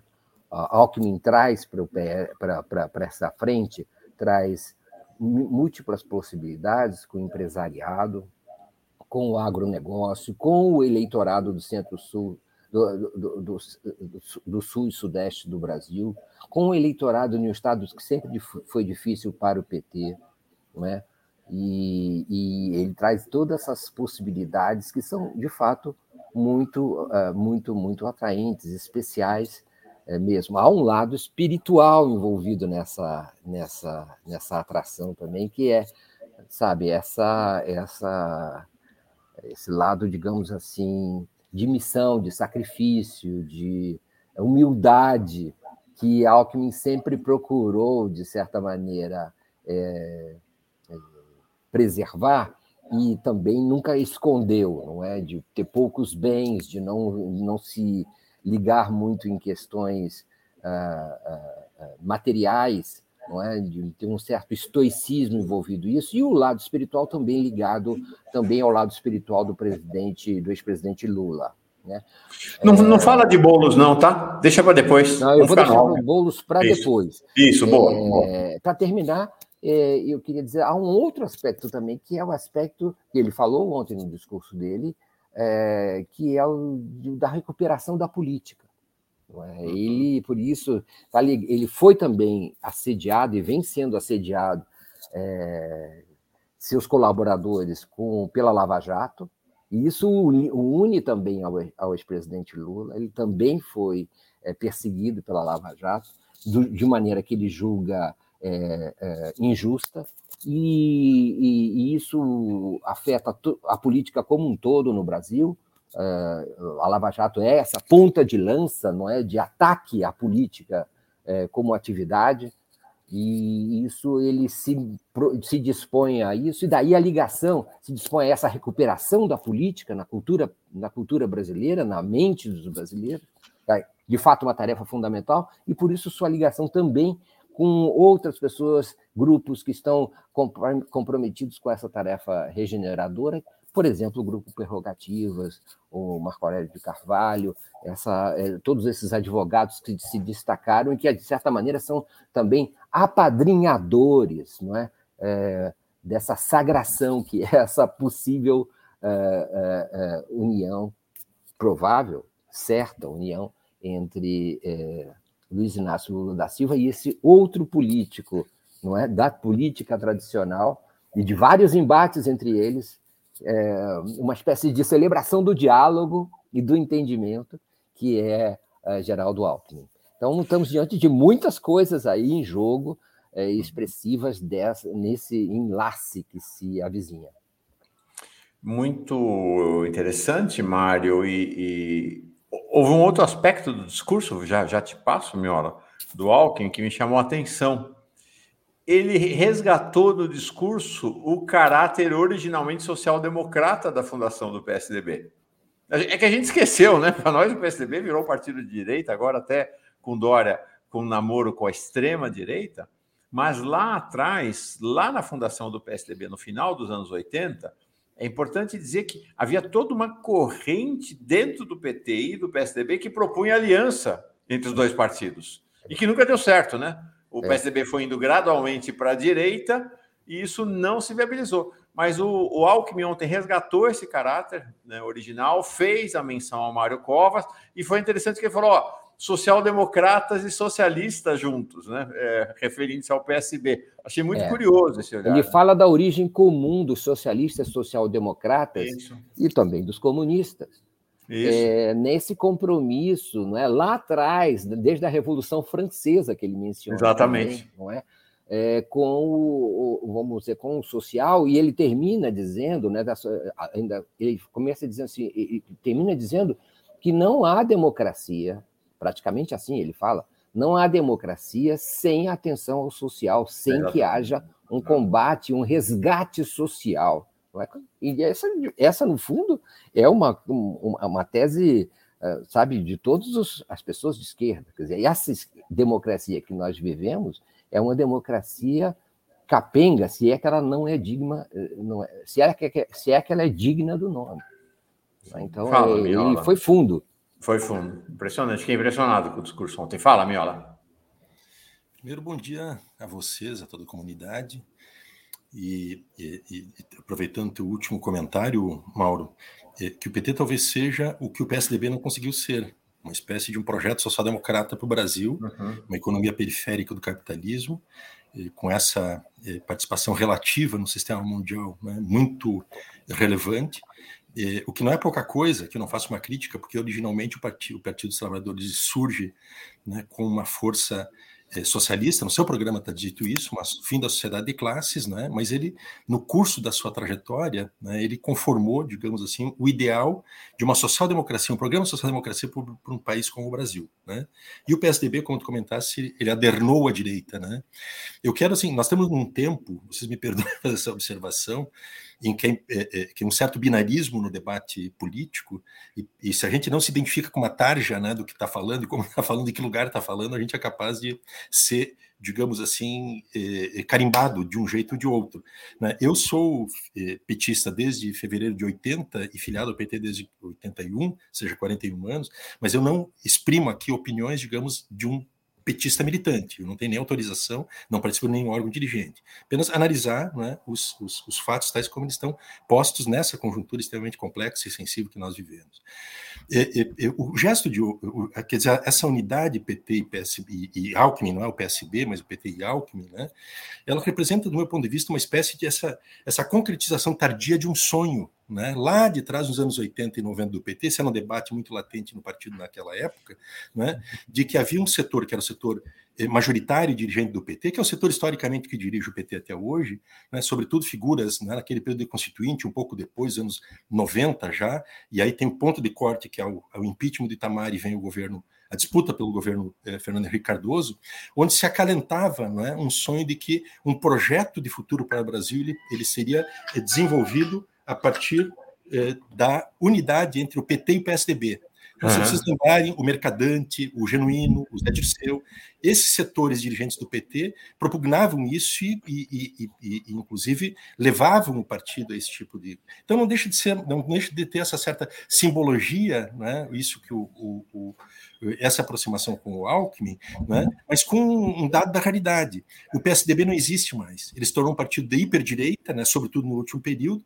Né? Então, o Alckmin já não carrega né, aquele o espólio do PSDB. Vocês lembram que o próprio Lula, um tempo atrás, ele fez uma distinção entre o PSDB do Dória, que é esse PT, é PSDB hiperdireitizado, e, e, e, e, evocou o PSDB né, do Mário Covas, até do Fernando Henrique, etc. Né? Então, é, para mim, tem essa simbologia né, de um tempo que passou.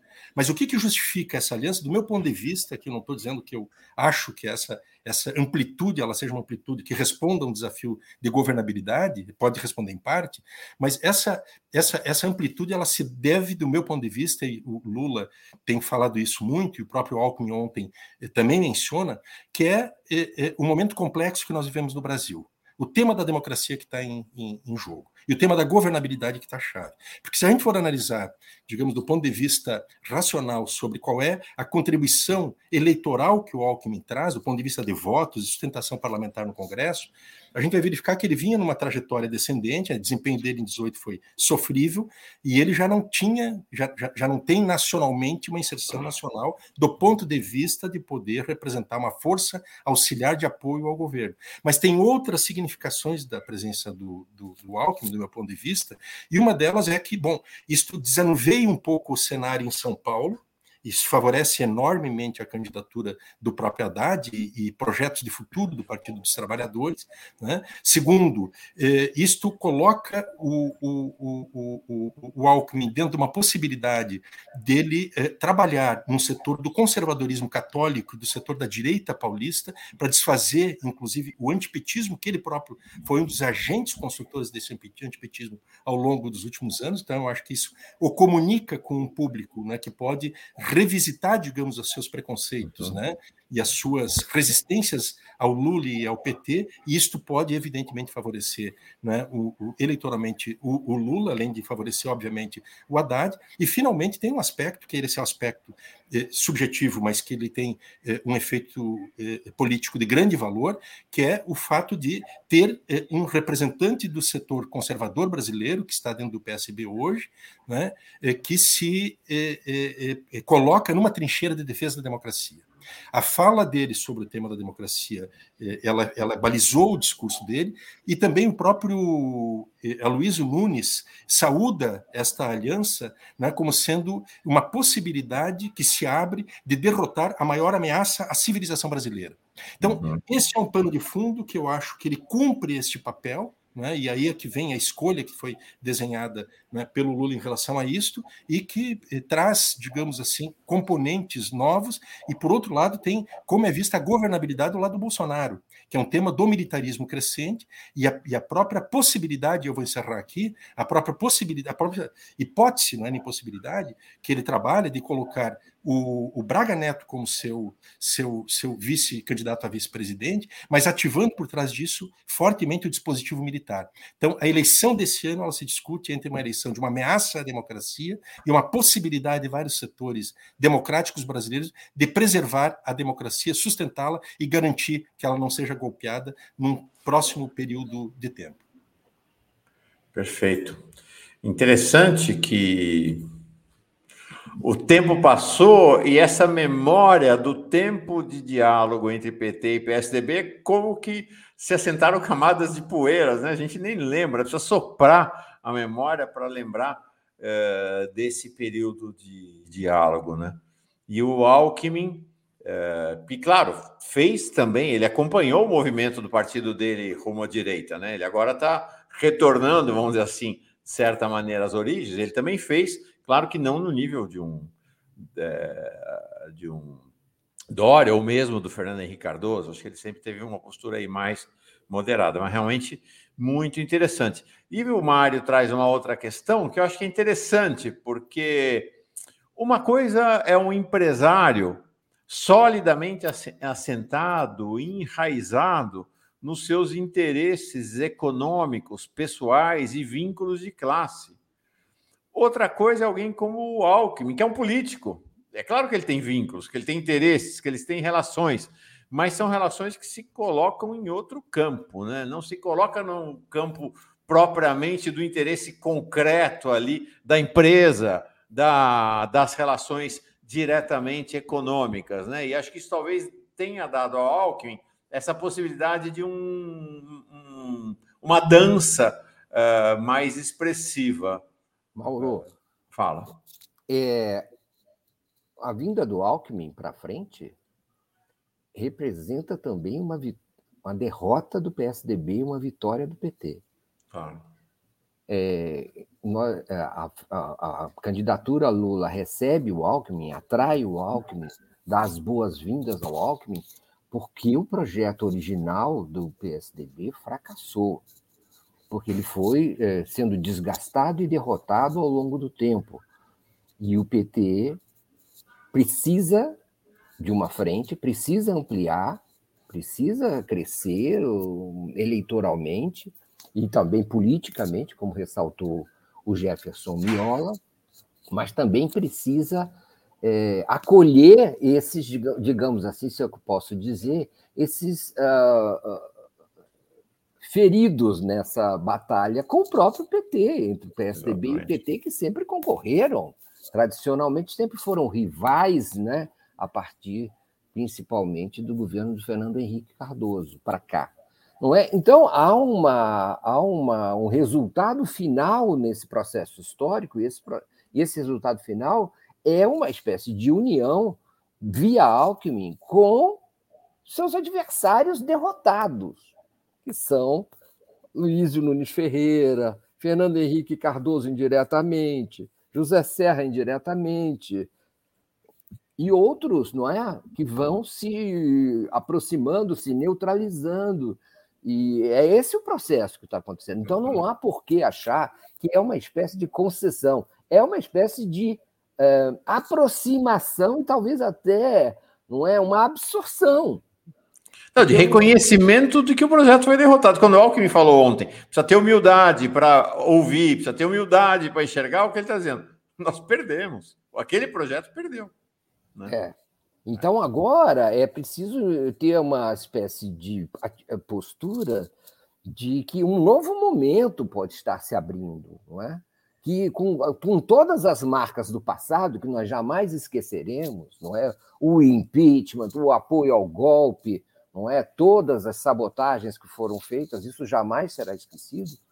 É preciso também perceber que é, um novo momento se abriu, uma nova conjuntura está presente, as forças estão se reorganizando e nós precisamos pensar com a cabeça para esse momento, para vencer essa eleição e para dar densidade política ao processo que se abre, a esse novo momento que se abre. Agir com a cabeça no agora também, não só no passado, mas também no passado e no presente, atraindo tudo que todo mundo que for possível atrair. É esse o momento que se abre e, e não tem, não são poucos os sacrifícios que todos os lados estão fazendo, né? É, o PT, o, o, os professores de São Paulo, é, os funcionários públicos, os sindicalistas, não é? A esquerda do PT, não é? O próprio Lula, não é?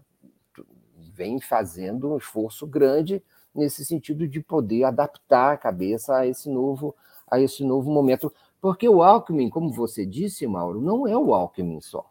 O Alckmin não são os quantos por cento ele teve? 3%, 2%, 4% na eleição de 2018? 4, 4 alguma coisa. 4%. 4% de, de 2018. O Alckmin é uma, é uma espécie de é, porta de entrada num, numa área, não é? Que vai. É, eu vou dizer uma coisa absurda, mas que é, é inegável, porque o Alckmin vem com o que ele é. Né? Então vai até o Temer. Não que o Temer vai entrar, mas vai uma espécie de possibilidade de conversa. Você acha que o Temer não está, o Alckmin não está conversando com o Temer? Não acha que o Alckmin vai deixar de ser o Alckmin só porque entrou no PSB e é vice do Lula? É com isso que nós vamos ter que lidar em Dumas com um problema desse. É, isso é bom. As coisas são dinâmicas e vão mudando. É preciso, aliás, citando o Alckmin, é preciso ter coragem para abrir novas áreas, abrir novos espaços e disputar o bolsonarismo, disputar até com os golpistas, não é? Agora que eles estão enfraquecidos, não é? Agora que eles estão desestruturados, que eles perderam suas estruturas, saíram de suas estruturas, estão vindo para um outro ambiente totalmente novo. O que é o PSB? O Alckmin não sabe. O que é ser vice do Lula? Jamais imaginou isso. Enfim, eles estão é, é como que você recolher uma, uma espécie, sabe, de é, sequelados que precisam, mas são importantes para construir uma nova realidade. É confuso, é confuso, é complexo, mas não quer dizer que não, não haja uma sabedoria por trás disso e que esses uh, setores descolados das classes dirigentes dos hegemônicos não venham para cá e tenham que se submeter a uma outra hegemonia. Isso que eu quero dizer. A uma outra uhum. hegemonia que, que comanda agora esse momento. É isso. A gente estava falando, Mário Miola, deixa eu ler dois superchats que chegaram. A Iracema Vasconcelos. Miola tem razão. Miola sempre tem razão. É... Isso aconteceu, no entanto, o PSDB e o próprio FHC na época não quiseram, preferiram ir para a direita, exatamente. Acho que sim, vamos apoiar, mas em função de um pragmatismo. Né? Na nossa avaliação aqui, talvez mais até do que um pragmatismo, né? acho que é uma mudança grande de cenário. Vocês só conseguem ver aspectos positivos no Lula Chuchu. Como a mídia de direita vai reagir para melar tudo? Vamos ver, vamos avaliar como é que vai ser o olhar da mídia de direita para, para essa aliança. Se a gente miola lá atrás sonhava, muita gente, né? não é a gente, muita gente, né? dentro do PT e do PSDB, lá em 88, 89, numa aliança dos dois, nos últimos anos sonhou-se numa aliança de qualidade diferente, mais PT-PSOL, né? Numa reunificação da esquerda brasileira, né? num processo extremamente doloroso, a saída, a cisão, a expulsão, excisão né, de integrantes do PT que foram formar o PSOL, aconteceu em meio a um processo de acusações mútuas, mágoas, ressentimentos, foi um processo difícil, né? realmente um processo difícil que começou talvez a reduzir né, essa, essa criticidade na relação a partir ali do golpe contra Dilma e depois da prisão de Lula, quando o PSOL é, começou a se somar né, ao lado do PT. E agora a gente chega num momento é, também esperado por muita gente, né, que é a unidade. Não é o PSOL não está voltando para o PT, tá, gente? Mas a unidade PSOL-PT com esse gesto do Boulos, desistindo de ser candidato a governador, indo para deputado federal e o anúncio feito por ele e pelo Juliano Medeiros, o presidente do PSOL. Isso não quer dizer que não tenha divergência, tá? O pau come dentro do PSOL, como come dentro do PT, como come em todo lugar. Mas anunciando apoio tanto ao Lula quanto à candidatura Haddad. Como é que você vê o simbolismo e a repercussão dessa mudança de posição do PSOL e dessa aliança PT-PSOL? Vem, vem acontecendo nos últimos anos, Mauro, especialmente a partir eh, eh, das mobilizações de 2013, o processo de desestabilização do Brasil que culminou com o impeachment da presidente Dilma, né, um processo de convergência crescente entre setores do PSOL e setores e, e, o, e, o, Partido dos Trabalhadores. A exceção foi um setor mais, digamos assim, sectário. A deputada Luciana Genro, aqui do Estado, com esse setor chamado Movimento o socialismo, no né, mês, né, que foi um setor que sempre teve, tem até hoje uma posição mais sectária, né? Mas de maneira geral, o que está havendo é, é a, a, solidariedade interpartidária, ela evoluiu para uma identidade programática, né? E uma compreensão comum sobre as tarefas da conjuntura. E, e a rigor, eu acho que nós temos que é, é, labutar pela ideia de uma frente de esquerda no Brasil né, recompor um espaço comum das distintas representações da esquerda partidária e social que existe no nosso, no nosso país, em torno de uma frente comum, uma frente única de esquerda, né, que se relaciona né, circunstancialmente, conjunturalmente, eleitoralmente, com outras coalizões políticas que possam surgir né? Então, eu, eu, eu, eu, sou muito favorável a essa hipótese e eu acho que nós estamos amadurecendo condições para chegar nela. A federação foi uma oportunidade que está sendo relativamente desperdiçada, porque o PSOL está fazendo uma federação com o PV, com, o, com, com a rede, me perdoe, é, é, mas de qualquer maneira, eu acho que nós estamos diante de uma uma, mais do que uma perspectiva, é uma necessidade histórica de se constituir esse espaço. E, a rigor, eh, os partidos que saíram do PT, que são dissidência, como o PCO, o PSTU, esses partidos viraram caricaturas, eles não existem enquanto né, representações de setores sociais relevantes. O PSOL é, de todas as dissidências partidárias, aquele né, que conseguiu, a própria rede também não está conseguindo, a Marina, porque isso é uma dissidência do PT, né, todos são dissidências do PT.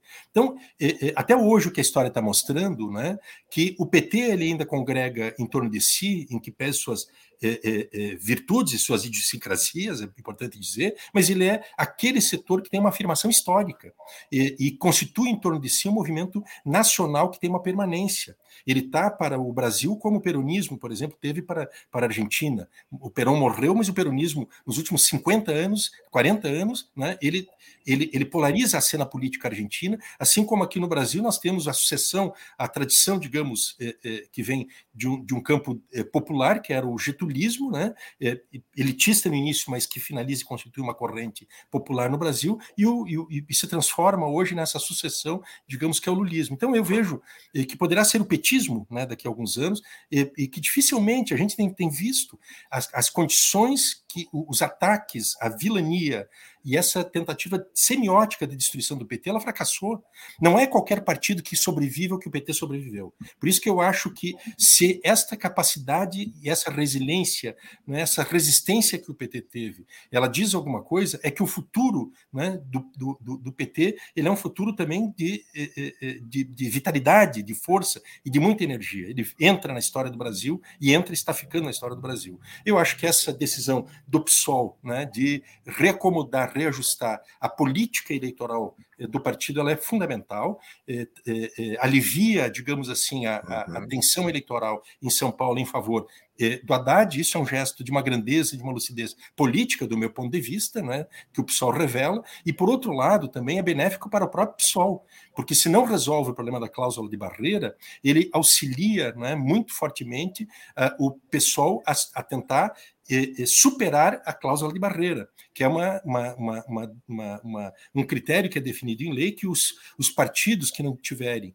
eh, um determinado número de deputados federais eleitos e um desempenho eleitoral em nove estados da federação, pelo menos, esses partidos eles perdem é, o uhum. acesso aos fundos partidários ao fundo eleitoral, perdem recursos né, eh, para a propaganda eleitoral gratuita em rádio e televisão e perde, inclusive, nas suas representações no Congresso Nacional, a possibilidade né, de participar de comissões, de ter certos, certas condições normais, digamos assim, dos partidos que superaram a cláusula de barreira. Então, me parece que tem, tem múltiplos sentidos nesta aliança, nessa, nessa decisão do PSOL, que é fortalece não é, uma unidade, ainda que ela não seja uma unidade confirmada do ponto de vista de uma federação, mas a, a, a unidade entre PT e PSOL, que são os dois pilares né, de uma frente de esquerda no nosso país. Segundo, é benéfico para o próprio eh, PSOL né, e nos coloca, digamos, numa perspectiva né, muito promissora, na minha, na minha percepção, de, uma, de construir um ambiente comum de reflexão sobre as tarefas e os desafios eh, eh, que a esquerda brasileira tem e poder planejar né, uma ação política comum daqui para diante. Eu queria só eh, terminar para dizer que esta circunstância do, do, do, de uma aliança com essas características sendo feitas na candidatura do Lula, ela é também uma imposição do nosso sistema político né? porque o sistema político brasileiro ele não assegura a quem faz 55% ou 60% dos votos uma presença correspondente no Congresso, não você tem 60% do Congresso. Por isso que essa dependência dessas lógicas, né, que elas são deseducativas do ponto de vista político, ideológico, de uma educação política e cívica nacional, mas que elas obrigam a esses arranjos, e são arranjos que é, é, é, a gente sabe no que eles resultam, e a gente sabe quais são os, os, as forças poderosas que ocupam né, o Congresso brasileiro e o que, que eles fazem né, com esse poder parlamentar né, de inviabilizar governos, sobretudo em governos eh, progressistas. Miola, você trouxe uma questão, não vai dar para a gente conversar hoje, mas nós temos que conversar sobre ela. Essa possibilidade de evolução do petismo barra lulismo para uma confo... E aí, com essa, né, pessoal chegando perto, o PCdoB é, é, meio né, também como satélite e outras forças, evoluir para uma conformação político-partidária é, com, uma, com, um cheiro de peronismo, vamos dizer assim. Acho que isso aí tem uma longa conversa para fazer aí, não vai dar para fazer hoje, mas achei fascinante essa aproximação que você fez. Eu vou ler o superchat e aí passo para o Mário para falar sobre essa questão do PSOL. Mário, não esquece do estrago do ESIM. Não, o ESIM não veio com o Alckmin, né? O ESIM ficou lá do lado de lá. Né? Fernando Bai, todos os golpes da extrema-direita ocorrem no segundo mandato, até o PSOL sabe disso. É, Carlos Alberto Veloso Lopes, por que Boulos tirou a candidatura do PSOL, vai apoiar Haddad no primeiro turno. Até Boulos disse que poderia ter uma candidata fantoche só para não apoiar o Haddad. O PSOL perdeu Márcia Tiburi, Molon, Freixo, Jean Willis e Caetano só por ódio ao PT. Mas, de fato, é, esses processos de aproximação, assim como lá no caso do Alckmin, é importante a gente ter clareza também. Eles acontecem em função de fragilidade, né? Se o PSOL tivesse com uma bancada de 30 40 deputados, o Boulos tivesse com 15% de intenção de voto, não ia até aliança. As alianças acontecem em função das relações de força e fragilidade né, daqueles que as compõem. É, o Gilberto Cruvinel falando sobre algo que é o editorial da Folha essa semana já deu o tom do massacre que Lula enfrentará na mídia, no, na mídia, no caso em relação à Petrobras. De fato, uma frente ampla não quer dizer União Nacional, né? é muito diferente de União Nacional. A luta de classe continua, os outros interesses estão por aí. Mário, você tem tematizado bastante, eu sei que pensado bastante sobre esse movimento é, PSOL-PT. Qual, qual o teu olhar nesse momento para isso? Bom, o, a gente precisa sempre levar em consideração que nós estamos falando de uma candidatura que tem a do presidente, do ex-presidente Lula, tem 48% dos votos, segundo a última pesquisa do Datafolha. Uhum. Lá de dezembro, já está velha, mas enfim, a última referência, outras dão por aí, tem gente que dá, acho que até 49, se não me engano, a do IPEC fala 49. Isso.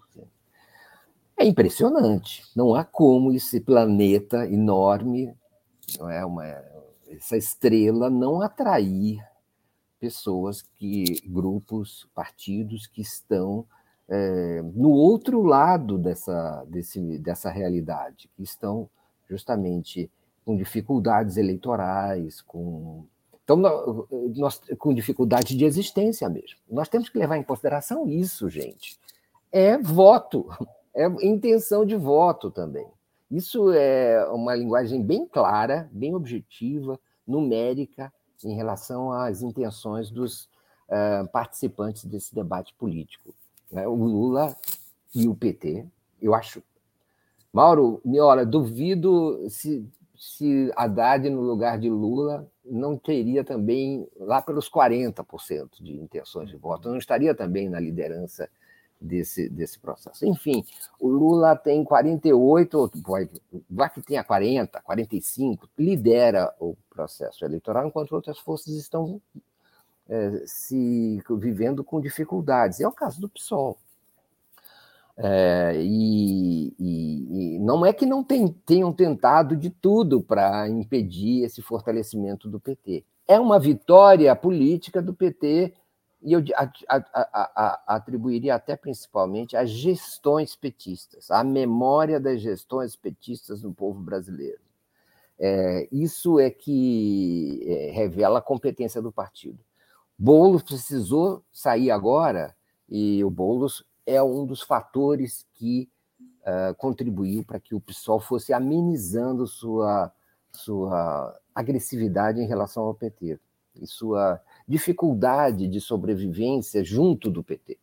Agora, é, Boulos e Juliano Medeiros, a nova correlação de forças criada dentro do PSOL, da luta interna dentro do PSOL, dos, dos desfalques que foi sofrendo ao longo desses anos, né, da, enfim, da, do enfraquecimento que o partido viveu na luta política, perto desse enorme planeta que é o PT. É, o, o, o, acabar, acabou, é, essa luta acabou ficando, vamos dizer assim, mais necessária, menos agressiva, uma convivência maior. Boulos contribuiu para isso.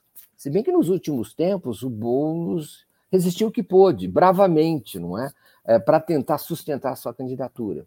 É, não foi possível, é, ela vinha decaindo, provavelmente há algumas considerações pragmáticas em torno da, da, da, decisão ter sido feita nessa semana, já desde a semana, desde a semana passada, mas era a necessidade de o, o é, não se flagrarem mais é, índices decadentes de intenção de voto para o Boulos em São Paulo nas pesquisas de opinião, o que enfraqueceria ainda mais a posição relativa do PSOL e do Boulos na negociação com o PT.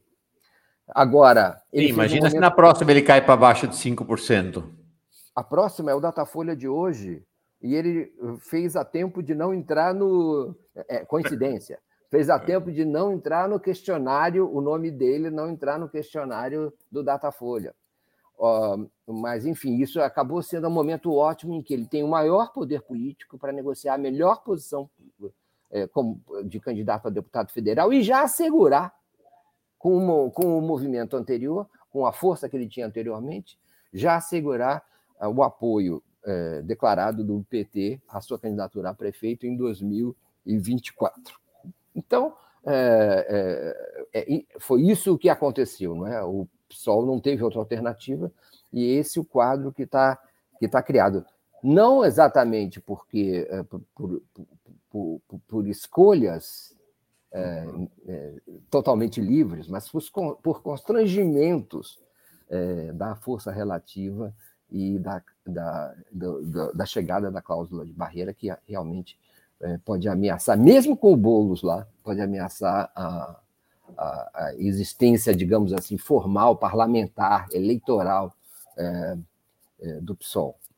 É mais uma vitória do PT, do Lula, mas também é uma vitória de uma espécie de evolução política, eu, quero dizer isso, uma evolução política em torno de, de, de coincidências de ideias, de aproximações de programas, de propostas para o país, e o PSOL vai ter muito a contribuir para isso, porque a, a campanha ela pode agregar elementos de direita, mas ela vai ter que ser feita pela esquerda, e ela vai ser ganha pela esquerda com os compromissos com a esquerda. Então, a esquerda é absolutamente fundamental, não só para uma vitória eleitoral, mas para um governo que seja realmente capaz de superar os problemas do país.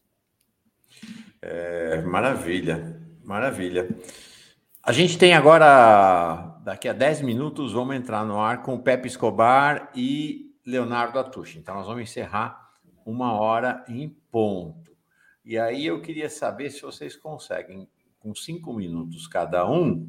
E aí eu tenho uma pergunta que a Thaís fez aqui, que eu vou endereçar para próxima, para o próximo programa nosso, para o Léo com o Pepe Escobar. O que vocês acham que o general foi fazer nos Estados Unidos? Não vai dar para a gente entrar. Hoje não é agenda da guerra aqui. Não vai dar. Carlos Alberto Veloso Lopes, eu tenho 60 anos, já vi corrupção em tudo que é governo, mas tudo era escondido e investigado. Depois de 2016, a corrupção tem sido explícita e ninguém investigado. Já viram uma situação dessa? Impressionante, né? Quem fez a luta, quem. É, é, é a história de sempre, né? É a direita. Elege a luta contra a corrupção como a principal na sociedade, faz toda a campanha, faz lava-jato, faz CPI, faz isso, faz aquilo, no final né, é tudo para encobrir um processo de corrupção sempre sem precedentes né? no nosso caso aqui é o que está acontecendo é, no Brasil. Cinco minutos para cada um para destacar, porque eu queria entender o olhar de vocês para o papel de uma figura que, do meu ponto de vista, é a grande, quem mais está crescendo politicamente nesse processo, como um quadro presente e futuro, que é Fernando Haddad. Então, queria te ouvir, Miola, qual o olhar que você tem para o papel do Haddad e depois você, Mário.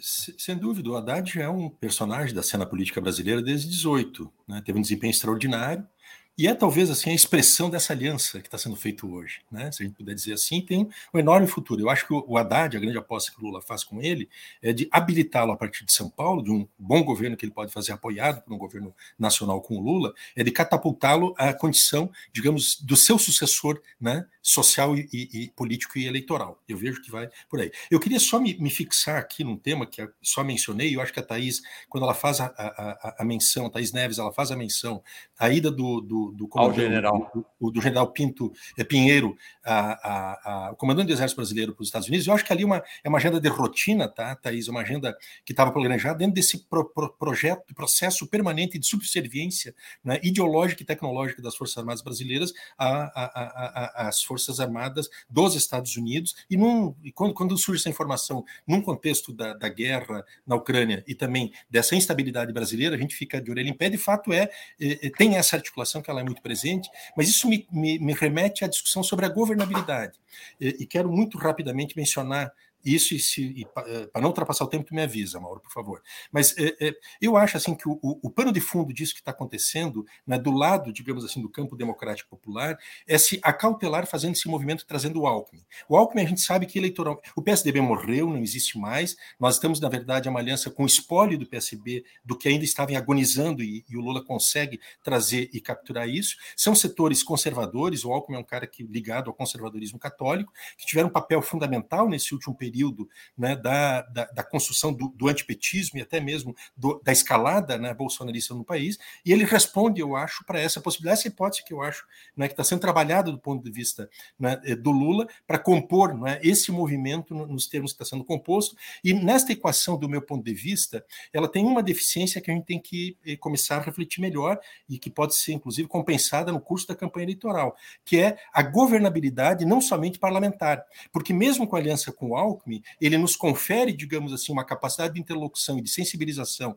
de setores de direita, mas ainda comprometidos com a democracia, o que pode ser resgatadas desse, dessa, dessa, dessa fuga que fizeram para a extrema-direita e trazer de novo para cá e defender o Brasil e a democracia brasileira num contexto de um ataque real, né? mas eleitoralmente ele não vai se traduzir, do meu ponto de vista, na modificação de uma correlação de forças no Congresso brasileiro, a ponto de conceder a uma base de sustentação fiel ao presidente Lula, né, que que, que, possa impedir o impeachment e possa assegurar, inclusive, mudança constitucional, que precisa de 308 parlamentares e, e, e até outras medidas, né, digamos, de, de, de, leis complementares, que precisa de 257 parlamentares. É, é, e, por outro lado, nós não temos o que é um requerimento fundamental, e é isso que eu acho que essa equação ela tem que ser compensada, além dessa aliança com esse espectro amplíssimo, ela tem que ser compensada com uma, um dispositivo popular de sustentação do governo.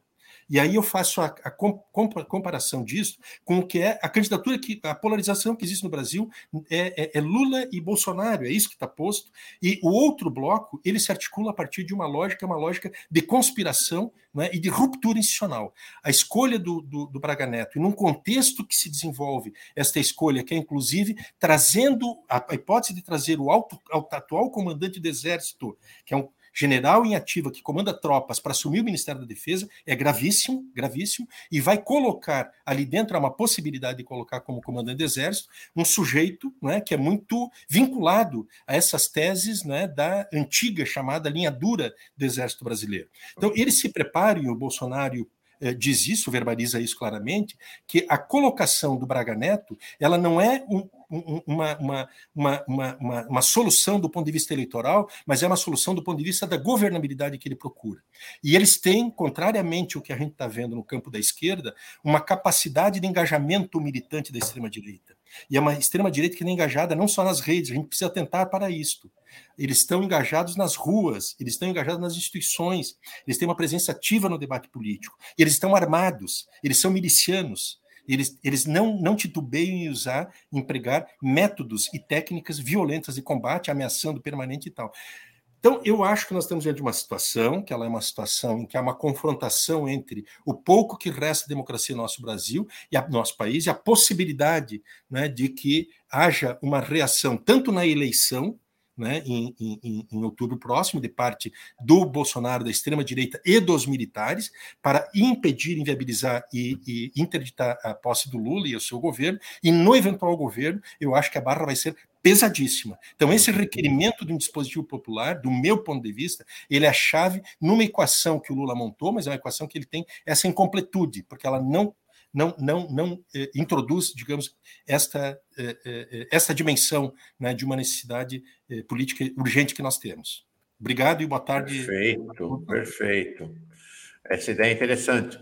Nem a aliança com Alckmin não será por si só suficiente para garantir a maioria no Congresso. Né? Então, tem, a campanha eleitoral terá um papel decisivo aí para ampliar a presença, não é da esquerda, né? Da esquerda e das forças que apoiarão o governo Lula. Bem interessante. Mário, quer encerrar com o Haddad? Bom, é claro, o, o Haddad, com esse movimento do Alckmin, eu creio que garante um lugar no segundo turno dificílimo em São Paulo. Acho que a conclusão mais imediata seria essa aquilo que estava em dúvida com a possível ascensão das máquinas, não é? e, e a presença do recall do ex-governador Márcio França, de memória em relação à presença dele no governo, conhecimento que ele tem junto à população, é, agora parece mais claro que ele, uh, Fernando Haddad, se destaca desse grupo e se coloca numa posição que o habilita a estar no segundo turno. A dúvida agora é quem será o seu adversário. É, especialmente, é claro, também é, a, com apoio de provável, né? não sei exatamente qual será a posição do Geraldo Alckmin nessa eleição de São Paulo, se o Márcio França se mantém como candidato é, e, e, rival competindo contra Fernando Haddad mas eu tenho a impressão, é, transpiram dos, dos corredores do petismo que ah, o preferido de eh, Geraldo Alckmin não é Márcio França, mas uhum. Fernando Haddad. Uhum. E, e, e, todos eles, claro, eh, impulsionando a candidatura do presidente Lula, que retroalimenta a candidatura do Fernando Haddad em São Paulo. Talvez o principal fator de aprovação para Fernando Haddad seja a sua proximidade, em São Paulo, seja a sua proximidade com o ex-presidente Lula. E esse é o principal é, é, característica que impulsiona a sua campanha. É, porque, por outro lado, há uma argumentação, tanto feita por uh, Márcio França quanto era feita pelo Guilherme Boulos, no sentido de que o Haddad apresentava uma alta rejeição, a, faixa mais alta de rejeição em São Paulo. É, coisa que não se verifica nas viagens do Haddad pelo interior de São Paulo. Ao contrário, ele tem sido recebido de maneira efusiva, natural, normal. Não é mais o clima de 2018, não é muito menos ainda o clima de 2016. É um outro clima que existe no interior de São Paulo. Ele tem visitado todas essas regiões e tem sido recebido por dezenas, centenas de militantes do PT, claro, da campanha eleitoral, mas com abertura e simpatia da população em geral. Então, o Haddad cumpre esse papel, não é? Agora, a, a adesão do Alckmin cumpre esse papel para o Haddad, não é à toa que ele tanto quis, e o Lula logo percebeu que a vinda do Alckmin era uma espécie de é, trunfo, do qual, uma carta da qual não se poderia abrir mão. E os efeitos são imediatos. O Fernando Haddad também, é, a característica é, foi a convivência nos governos entre Alckmin, Lula e Haddad que pavimentou essa, essa, essa aliança tão é, bem sucedida agora, não é? Que embaralha o jogo político de uma maneira inesperada. Antes nós só tínhamos Mauro Miola, nós só tínhamos um, um, um, uma grande novidade no Brasil, que era imenso apoio a, a, a eleitoral a Lula. Agora nós temos uma frente e uhum. o jogo mudou. É, mudou. É isso aí. Miola, Mário, valeu. Mário, hoje à noite lá no Boa Noite, não é isso? Hoje à noite no Boa Noite. Já tem Forças do Brasil? Ainda não, estamos tá ultimando. Eles lá logo falam.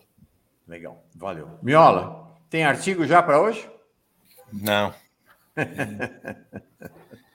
valeu, gente querida. Um Foi ótima essa nossa conversa aqui hoje, acho que bastante esclarecedora. Separei várias coisas aqui para sugerir reportagens com as falas de vocês para o fim de semana.